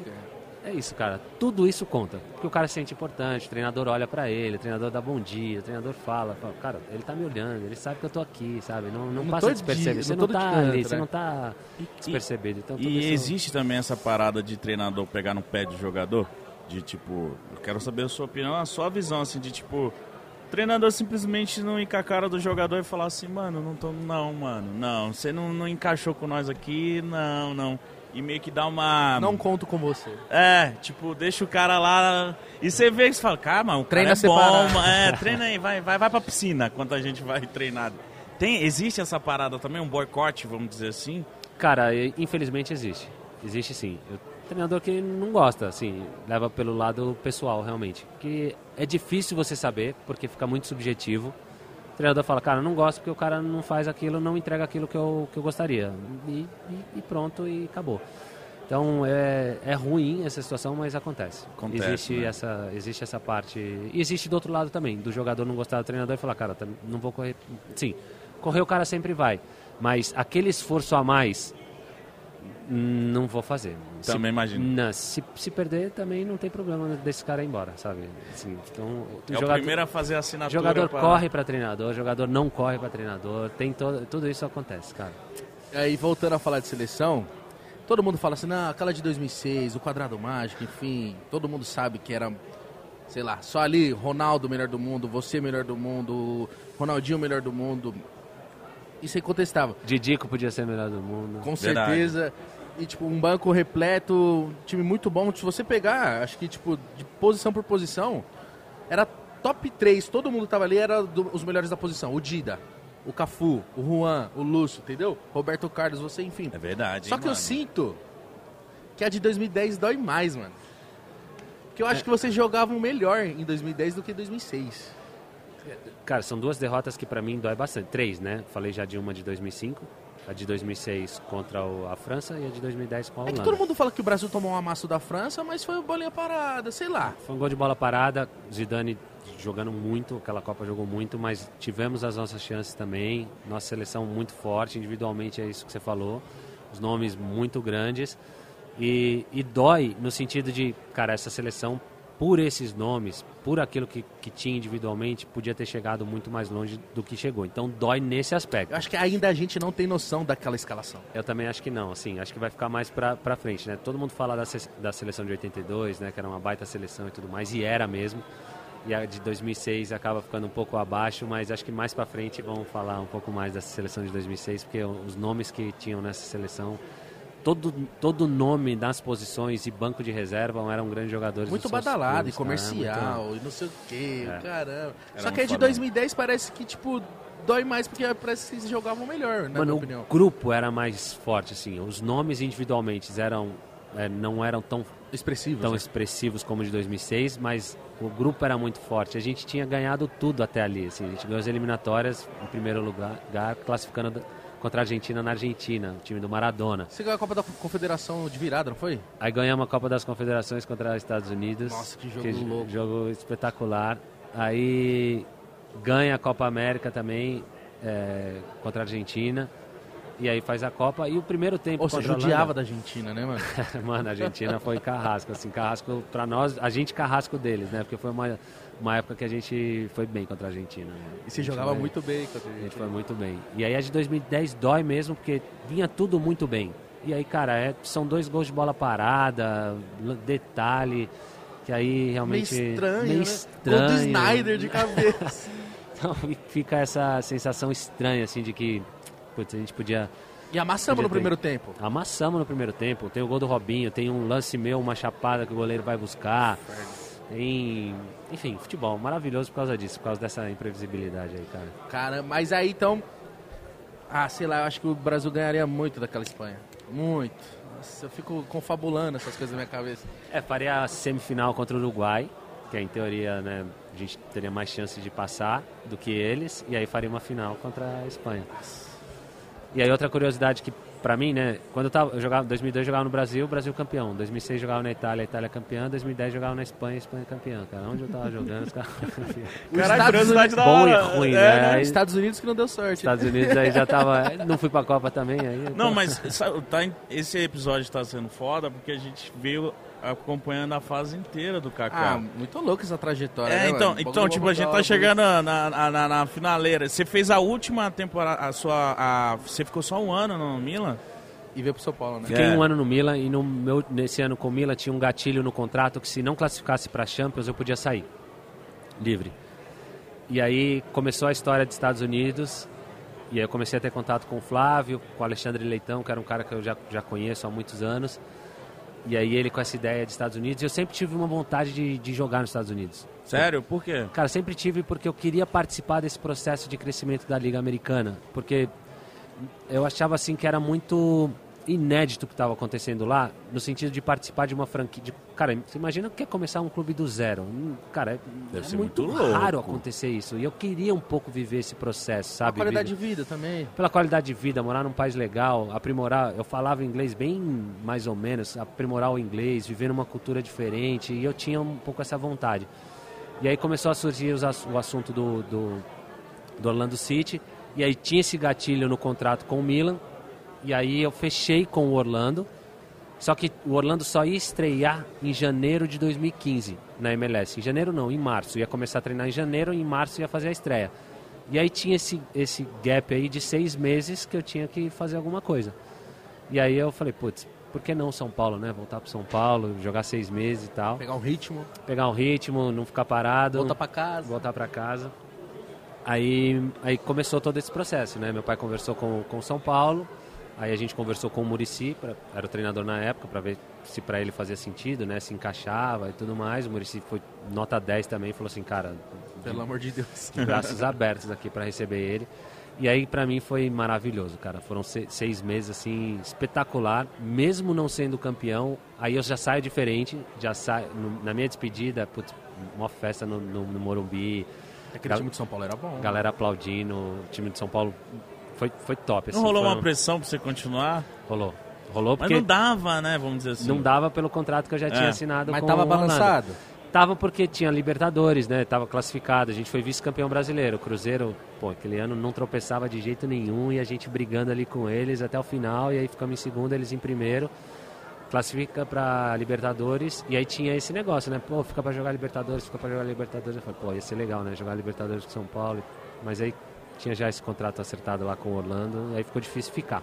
Mas deu aquela. Balançadinha, né? balançadinha. Eu lembro. Eu jurei, uma- eu lembro de um majestoso lá na Arena Corinthians que o São Paulo abre o placar. Sei que bate a falta, eu falei, mano, vamos perder, mas primeiro clássico Mano, jogaço esse. foi foda. Mano, que jogão esse. São Paulo e Corinthians jogaram muito. Que saudade quando era assim, né? Foi 3x2, foi 3x2. 3x2. 3x2. Finalzinho. foi O Guerreiro entra e O faz Guerreiro- um. jogo. Guerreiro faz o terceiro. faz o terceiro. Tem pênalti, enfim. Eu, eu lembrei de uma parada, tem uma foto. Você no táxi com o Cristiano Ronaldo e o Marcelo. O que, que É. o taxista fez? Mano, essa foto é maravilhosa porque tem o Pepe ali ainda. O Pepe tá atrás do, do motorista, ninguém vê. Bate a então, pouco. então é, a gente ia fazer pré-temporada em Los Angeles. Você todo, treinava contra o Pepe? todo ano. Pô, direto, né? Você tinha coragem? Não, mas o Pepe era parceiro, gente boa. Tinha coragem, né? Aquela coragem. Aquela coragem. De que coragem. aquele apetite. aquele apetite. Mas, e aí a gente ia treinar em Los Angeles, pré- pré-temporada, e o Mourinho sempre dava folga, assim. E aí a gente foi comer um dia na Fogo de Chão lá de Los Angeles, e aí a gente vai nesse táxi aí. Mano, imagina, mano. Cristiano na frente, eu, Marcelo e o Pepe atrás. A galera é demais, cara. Ô. Marcelo tem cara de ser muita resenha, mano. Cara, essa turma toda aí. Não- Desses quatro aí, a gente andava muito junto por causa da língua, né? Português. E aí a gente era um grupo que, a gente ficava muito junto, assim. E o Marcelo, mano, o cara é muito resenha. Ele Moleque é, né? nota 10. Não, e você Nota vindo 10. aqui hoje, tanto de porta que você abre pra gente, É verdade, cara. tanto de ponte que você pode fazer, cara. É verdade. Você é um cara muito influente. Inclusive, eu queria saber do, dos seus investimentos. O pior deles é o Desimpedidos? Que isso? Desimpedidos, meu melhor investimento. Frederico, Bruninho, meu melhor investimento. Ô, aniversário do Fred hoje. Do Parabéns, velho. Ah, parabéns, pra Fred. você. Parabéns, cachorro. Bruninho, parabéns. Não, foi demais. O Desimpedidos é um é muito legal na minha vida porque nasce literalmente no quintal da minha casa. O André Barros um dia chega em casa, Parceiro. parceirão, chegou lá e falou: "Cara, tô com um projeto novo e queria ver se você se você abraça essa ideia". E aí contou um pouco das ideias dos canais que tinha, cada um direcionado para uma área específica. Então tinha esportes, tinha futebol, tinha skate, Automobilismo, tinha né? automobilismo, tinha games, tinha culinária, enfim, Tinha um várias- leque inteiro. tinha um leque inteiro e eu fazia parte do futebol. Eu falei, putz, legal, gostei da ideia. Tudo muito inédito, assim, tudo muito Embrionário, né? E, e foi demais. E foi no quintal da minha casa, porque foi num. Eu eu fazia reunião num hotel que era do lado da minha casa. Então encontrava com todo mundo nesse hotel e com o André foi dessa forma também. O primeiro encontro que a gente teve foi, foi ali. E a partir dali a gente virou muito parceiro, muito amigo. E aí era o Léo Salgado na época ainda, que tocava a, a Joá Investimentos. Eles tinham uma parte e eu era sócio da outra parte de Desimpedidos. Depois o Léo e o Joá acabam saindo. Enfim, tem toda uma combinação aí. E aí, Desimpedidos pra mim, demais, cara. Muito legal fazer Você parte imaginava né, que ia ser história. tão grande o desimpedido, cara? Olha o tamanho disso. Cara, claro, você entra num negócio Você sempre quer que seja grande, né? imaginando que vai crescer, mas você nunca sabe o tamanho que vai chegar e a- até onde vai, vai alcançar aquilo ali. Então, é, agradeço muito ao André por trazer essa oportunidade, por ter essa visão naquela época ainda, né? Falei Assim, cara, tô imaginando isso e acho que vai dar certo. E Pô, Não, e ver você parabéns. também deve ser uma parada muito fera de tipo, você pode encurtar uns caminhos. Sabe? Tipo, É, aj- ajuda, né? Pô. Tem essa, esse, esse fator im- importante, assim, da... Não só no meu caso, né? Mas da celebridade. Hoje vocês são celebridades também, então vocês falam no meu caso, mas vocês também hoje entendem isso. O que, que é essa influência, o que, que é, é... Como é mais fácil conquistar, né? Algumas... é, chegar até certas é, pessoas, ou acessos que numa pessoa que está começando é muito mais difícil. Então, é, ter esse, esse casamento, esse vínculo é, é muito legal. E Kaká, antes da gente encerrar, né? Que Eu vou pedir pra você pegar a taça ali já já, que só você pode. Você Vou deixar você- cair no seu colo. assim. Ah, encostei! é. Duvido. Tem quem Você tá acha da que? Tem alguém da UEFA? Você acha que você parou no momento certo? Cara, eu parei no momento certo. Uma decisão muito difícil. Quando é o momento certo? Então, é, eu vou explicar o meu processo Verdade. de decisão, porque é, é muito difícil esse processo para um atleta. Por que, que é difícil? Porque o cara é novo para a vida e velho para o esporte. O cara, no meu caso, parei com 35 anos. Cara, Pô, um- mó novo, mano. Cara, um médico está começando, um advogado está começando a carreira dele, ou qualquer outra Você profissão. não o cara chegou tá nem na metade da começando. vida. Não chegou nem na metade, você está nesse processo. Agora, para o esporte você já é velho, você já não serve, já está cansado. E aí, meu último ano no Orlando. E aí eu, eu vi que eu estava oscilando emocionalmente muito, muito. Então tinha dia que eu acordava e falava assim, cara, meu último ano aqui, mas eu quero continuar, vou renovar com o Orlando, ou vou procurar outro clube para jogar. E maravilha. Aí passava uma semana, eu acordava e falava, mano, quero parar de jogar hoje. Não, não aguento foda. mais. É porque não o corpo quero. não respondia? Como que é? Cara, cabeça, principalmente. Então, eu fisicamente estava bem, não estava tendo lesão, estava tava legal. Agora, a cabeça, eu já estava num lugar onde eu não queria mais estar. Num, sim, Você quantos anos lá? 35. Não, quantos anos você ficou no... Três anos. Ah, tá. Então Três no temporadas. terceiro ano você já tava já... Na minha terceira temporada, e já estava nesse, nesse processo. Eu falei, cara, não, putz, não quero mais estar jogando, eu queria estar fazendo outras coisas, queria estar viajando, queria estar curtindo outra coisa, Família, família, filho. E aí ficava nesse processo. Eu falei, cara, não dá para decidir desse jeito, porque eu vou decidir parar e no outro dia eu vou querer estar jogando. Então deixa eu dar uma respirada. Aí acabou a temporada, eu pedi para cinco pessoas, minha esposa, meu pai, minha mãe, meu irmão e minha cunhada. Eu falei, ó, gostaria que vocês me ajudassem em oração por 40 dias. Nesses 40 dias eu vou decidir se eu quero Meu continuar Deus. jogando ou não. E aí, aqui do Brasil chegaram propostas assim, cara, 10 clubes. Eu disse, ó, se o Kaká quiser voltar, tu- 10 clubes chegaram para conversar com meu irmão, com meu pai. E aí chegou um clube da China, é, clubes da Itália. E aí, Lugar pra você jogar tinha. lugar, lugar para jogar E tinha. lugar bom, né? Imagina. Lugar bom, para continuar num nível legal de jogo. E aí eu falei para eles, ó, pede, fala para todo mundo que eu tô num processo de decisão e que mais para frente a gente dá a resposta. Não fecha a porta com ninguém, mas também não não, não dá Você jogaria no Corinthians, Kaká? difícil, mano. Muito difícil essa esse passo seria muito difícil para mim. Se eu, Depois disso tudo, né? se eu voltasse pro Brasil, seria no São Paulo a prioridade. Aí você fala assim: "Ah, se o São Paulo não quisesse?" Aí eu ia ver outras alternativas. Mas dificilmente ia jogar no rival, né? Dificilmente. Não. Acho que os clubes de São Paulo, dificilmente. Corinthians, Palmeiras, Santos, seria muito, muito difícil. Eu acho essa decisão é muito pessoal. Entendo quem joga. São diferentes momentos, diferentes situações. Mas no meu caso, e você fala, pô, um jogador de 35 anos, a vida voltar resolvida, para jogar no rival, é meio uma afronta, assim, sabe? Então, putz, acho que não, não preciso disso. E aí, então, Eu acho que por é esse, seu perfil. por esse, por esse motivo, eu acho que não acaba que não, não ia acontecer. E aí, nesses 40 dias, eu falei, eu vou no Real Madrid e vou no Milan. Por quê? Porque esses caras, eh, cara, são os melhores jogadores do mundo, estão jogando Champions League, então é nível top, nível A. Se eu chegar lá e sentir ainda dentro de mim que tem, sabe, aquela vontade, por mais que não seja aqui, vai ser em outro clube, mas ainda tem dentro Essa de mim chama essa tá chama, aqui. tá aqui. Mano, zero. Fui Você foi ah, lá. zero. Fui lá no Real, vestiário, encontrei com os caras, foto e tudo, vestiário ali no treinamento, acompanhei treino. Os caras vêm pra cá. Bernabeu, assisti um jogo da Champions, Real Madrid, Borussia. Zero, assim, tava no lugar onde eu queria estar, ali na arquibancada, assistindo, torcendo. sem- Curtindo. Aí fui pra Milão, mesma coisa. Entrei no estádio, torcida gritando meu Em nome. Milão você sentiu isso? Cantando minha música. A torcida do Milan tem uma música, né? Cantou uma música pra mim que, cara. Como é assim, que é?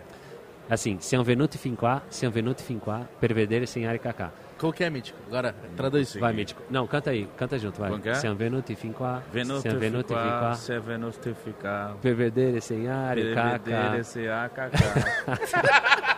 Você venuto de Mano! Quá? Tem um hino qua. lá, cara. Então, a música, a tradução é assim, a gente veio até aqui pra ver o Kaká fazer gol. Caralho.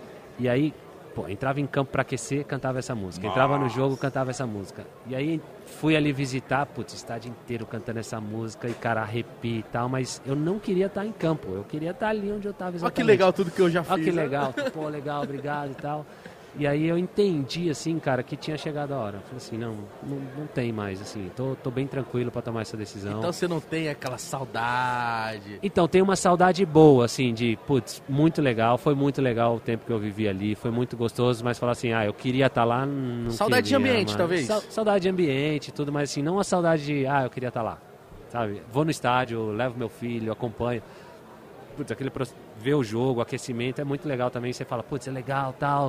O tempo que eu fiquei ali foi bacana, mas tá ótimo aqui onde Você eu ainda tô. acompanha bastante, né? Muito, cara. A gente ainda vai te ver trampando com futebol, né? Eu gosto muito de futebol.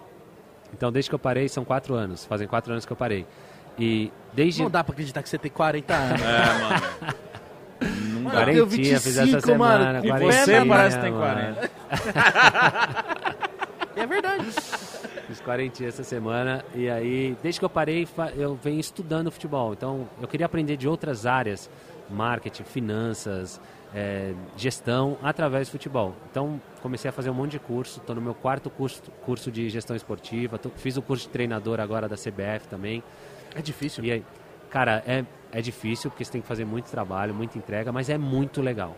Assim, é muito legal você ter outra perspectiva, sabe? De como que o treinador enxerga, eu enxergar como jogador, como que enxergar como treinador, como que é fazer um treino, por que, que eu faço isso, por que, que o treinador dá esse treino e desenvolver uma ideia de jogo, uma filosofia, tudo isso pra mim fez, o curso de treinador foi muito legal. Então, você acha que rola um Kaká treinador aí no futuro? Cara, Dirigente. Nunca diga nunca, né? Mas hoje, cara, a vida do treinador é muito louca, muito intensa.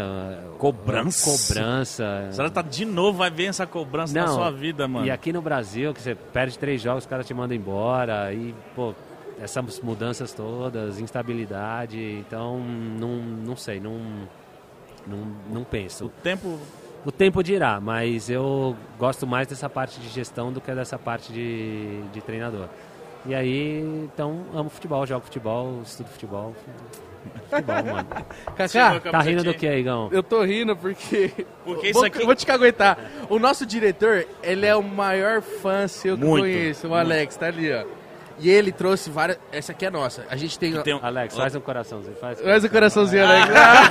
Ele faz diferente pra com a asa, com a asa dele. Ele Só- tem asa. O lance foi: a gente tem o varal no Pode É verdade, com isso é verdade. todos os brasileiros que foram melhores do mundo. Que isso? E, aí, e a galera falou assim, por que vocês têm isso? Eu falei assim, o nosso sonho é conversar com essa galera.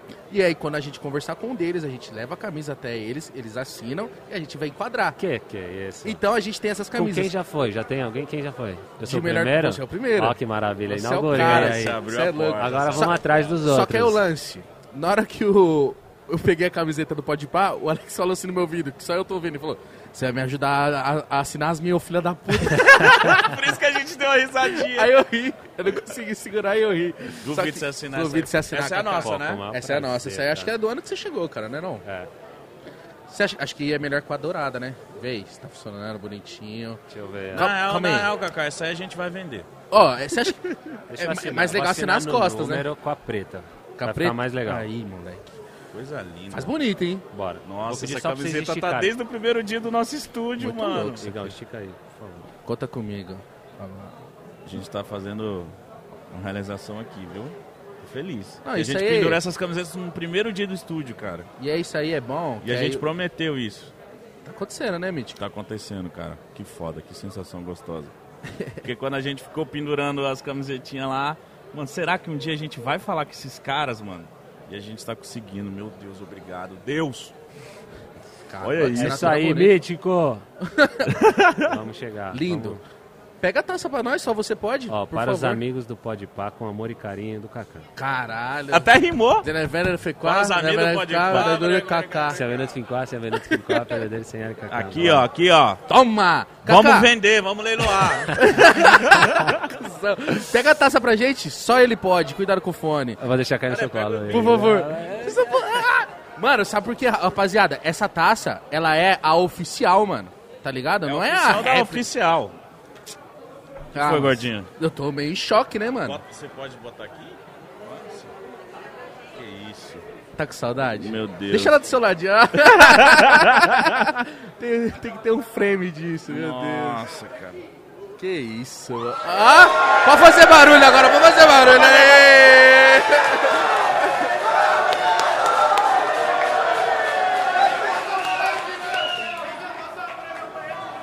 Coisa linda. É difícil não tocar, né? Não, não pode, pode. mano. Não pode. Calma, calma, calma, calma, calma. Calmou. Não pode, não pode tocar. Ela tá na minha frente, mano. Calmou. Meu Deus. Nossa, lembra dela? Com as faixinhas preta e vermelha? Nossa. com as faixinhas preta e vermelha, aí entra no vestiário, aí cai champanhe dentro, aí os caras tomam champanhe aqui. Nossa, que cara, é louco. muito louco. Essa, essa Você bebeu é- champanhe esse dia? Opa, bebe uma champanhe pra comemorar, tá? Mano, aqui atrás tá tudo datado com os nomes do- do- dos campeões. Nossa, que isso, que louco, cara. Olha lá, olha lá. ó. Olha lá, ó. Vamos achar a nossa aqui, ó, 2007 aqui, ó. Não bota o dedo. É verdade. Achou? Aqui, ó, 2007. Nossa, que muito louco. Mano, Nossa, é o troféu mais bonito do futebol mundial, mano. É, Então, eles conseguiram fazer um troféu legal junto com a competição que, que faz que troféu seja muito legal, né? Que tem competição legal que o troféu É meio estranho, né? É. Eu achei É esse junto com o da né? Libertadores top, os né? mais É, legais, é, os mais muito emblemáticos. E a gente teve os dois pertos, assim, né? Kaká, meu irmão, você curtiu trocar essa ideia com a gente Mano, hoje? demais. Muito obrigado. Pô, relembrar assim, histórias da minha carreira, compartilhar, puta, demais. Foi gostoso são- ouvir, foi muito Espero gostoso, que a audiência mano. amou ouvir essa... De verdade, Essa meu irmão. gostado, é, Espero que você é tenha gostado de verdade. Espero que você tenha assistido à vontade. A gente tava preocupado, né? Mas Tava, será que tava. ficar à vontade e tal? Também tem a galera e tal, mas foi bem bacana, mano. E é Nada, isso, rapaziada. Nota 10. Se você gostou, deixa o like, se inscreva aqui no canal. Kaká quer falar alguma coisa antes de É encerrar? Fica à vontade. Não, agradecer a vocês de novo. Parabéns por tudo aquilo que vocês fizeram e têm feito, né? Conquistado. Não é por acaso. Nada acontece assim. A gente vê de repente, né? De repente apareceu o Pode Par, não é de repente. Mas eu, dois É o propósito de? Deus. É falo, propósito isso que eu ia falar. É São- Deus também, tá? Na nossa vida. Amém. Obrigado, Deus abençoe, meu irmão. De verdade. Vocês. Gente, João, mítico. Deixa Valeu, o like, galera. se inscreva no canal. Muito barulho pro Kaká, rapaziada. Na moral aí. Obrigado. Encerra aí, Mítico Jovem. É isso aí, galera. Dignidade já!